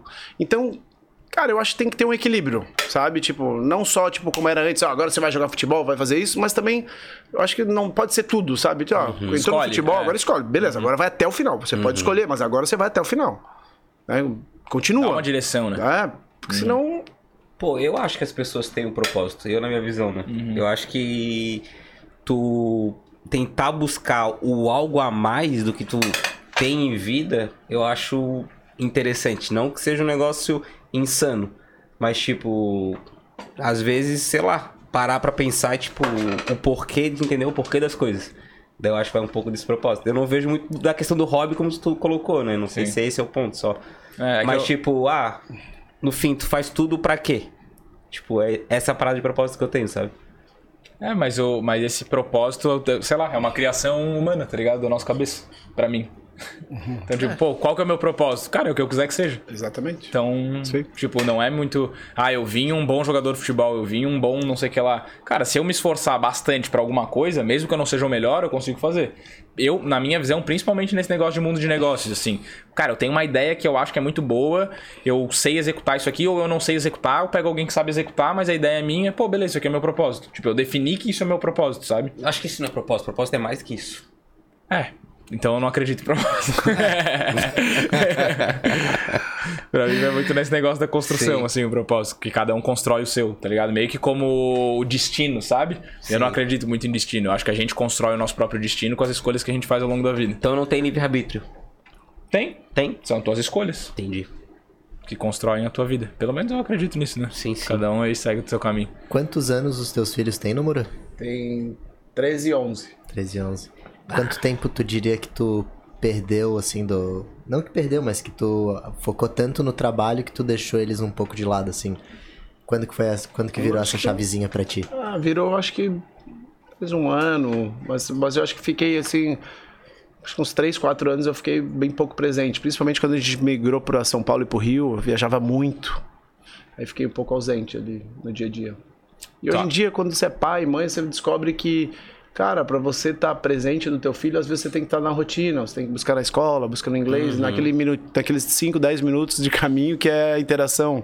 Chega em casa, já vai pro eletrônico, já vai Aham. pro seu quarto, né? Tem muito aquele papo que rola, né? Até no. Acho que foi o Thiago Nigo lá que teve uma discussão com o cara do.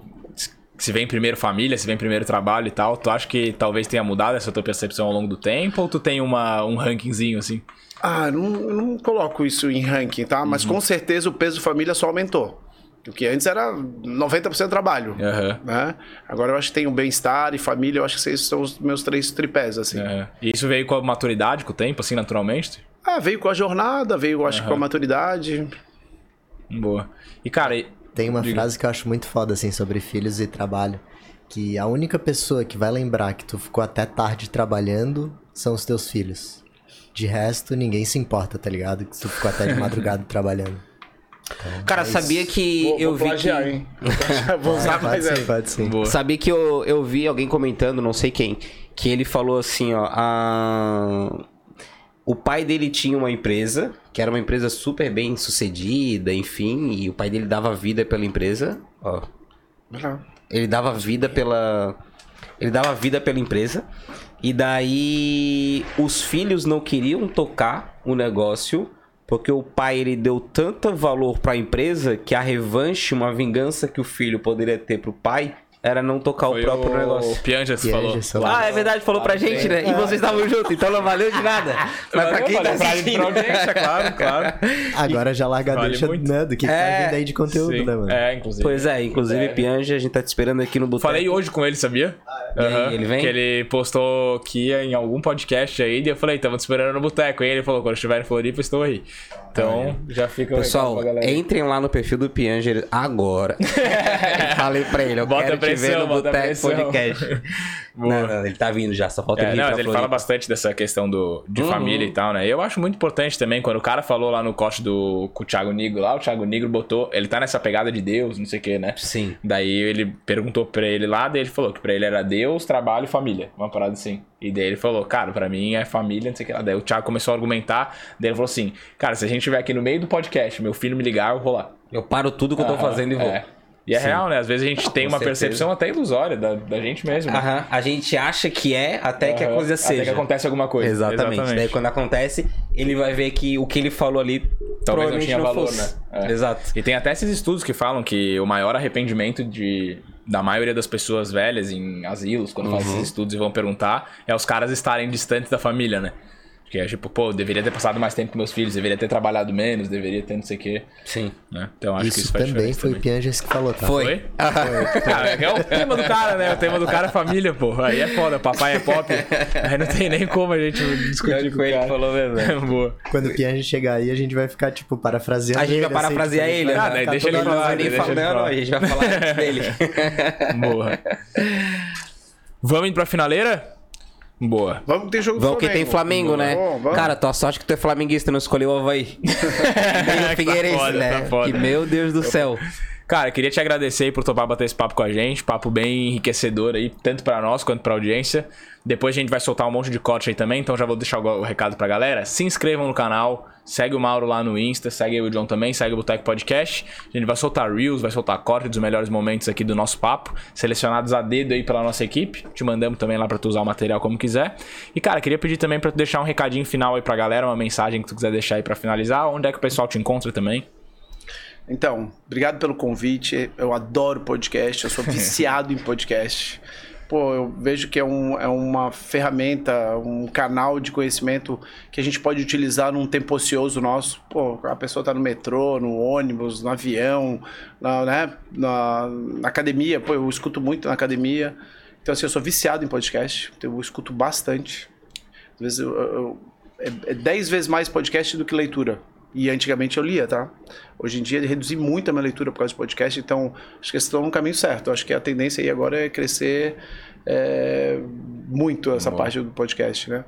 É, outro- outra coisa assim, pô, que legal que Floripa começar a ter atividades como essa. É o segundo podcast que eu, que eu, que eu gravo aqui em Floripa. Então, pô, que legal que a cidade também tá tá indo por esse caminho. Acho que é legal vocês fomentarem isso. Acho que cada vez mais essa troca, eu acho que é super legal. Eu me sinto muito realizado de estar em ambientes assim, dividindo meus tombos, meus acertos e assim por diante.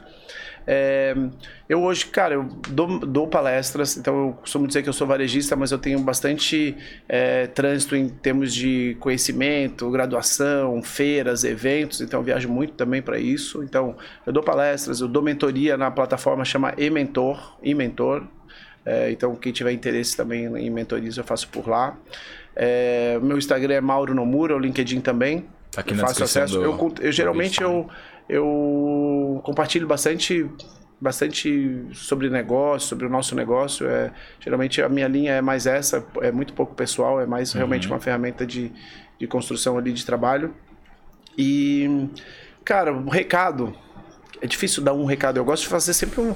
Eu gosto geralmente de fechar numa frase de efeitos. Você podia ter me dado um briefing antes, mas assim, eu acho que para contextualizar o que a gente falou, eu acho que o recado é o seguinte: se você não sabe onde quer chegar, qualquer caminho serve. Boa. Principal Aí, ó. lição de hoje. Deu, deu É, a frase de efeito igual. Não precisei nem, não precisei nem brifar. Obrigado, gente. Boa. Cara, a gente que agradece a tu ter topado bater o papo aí com a gente também. Galera, como eu falei, se inscrevam aí nos canais, acompanhem as redes sociais do Mauro, tá aí na descrição do vídeo também. Vai lá que é um conteúdo que agrega pra caramba. Quem não conseguiu é, acompanhar o papo completo aqui, a gente encerrando aqui a live, ele já vai ficar disponível aí no mesmo link no YouTube pra galera acompanhar também. Tá, vai estar disponível no Spotify pra quem gosta de ouvir treinando. Então a galera que gosta de ouvir treinando também tá lá no Spotify. Segue lá Boteco Podcast. E acho que é isso aí, né, rapaziada? Uma boa noite pra todos. Quem tá assistindo de dia também, bom dia pra você que está começando seu dia. trabalho. Durante trabalho, é isso aí. E até quarta-feira que vem. Semana que vem. É, até semana que vem ao vivo aqui, mas quase certeza que é quarta na semana que vem também. Então até semana que vem, acompanhem os nossos conteúdos, que vocês se desenvolvam, estejam cada dia que passa aí com os nossos conteúdos também um pouquinho melhor do que ontem, né? Exatamente. Valeu, rapaziada. Obrigado. Valeu. Fui.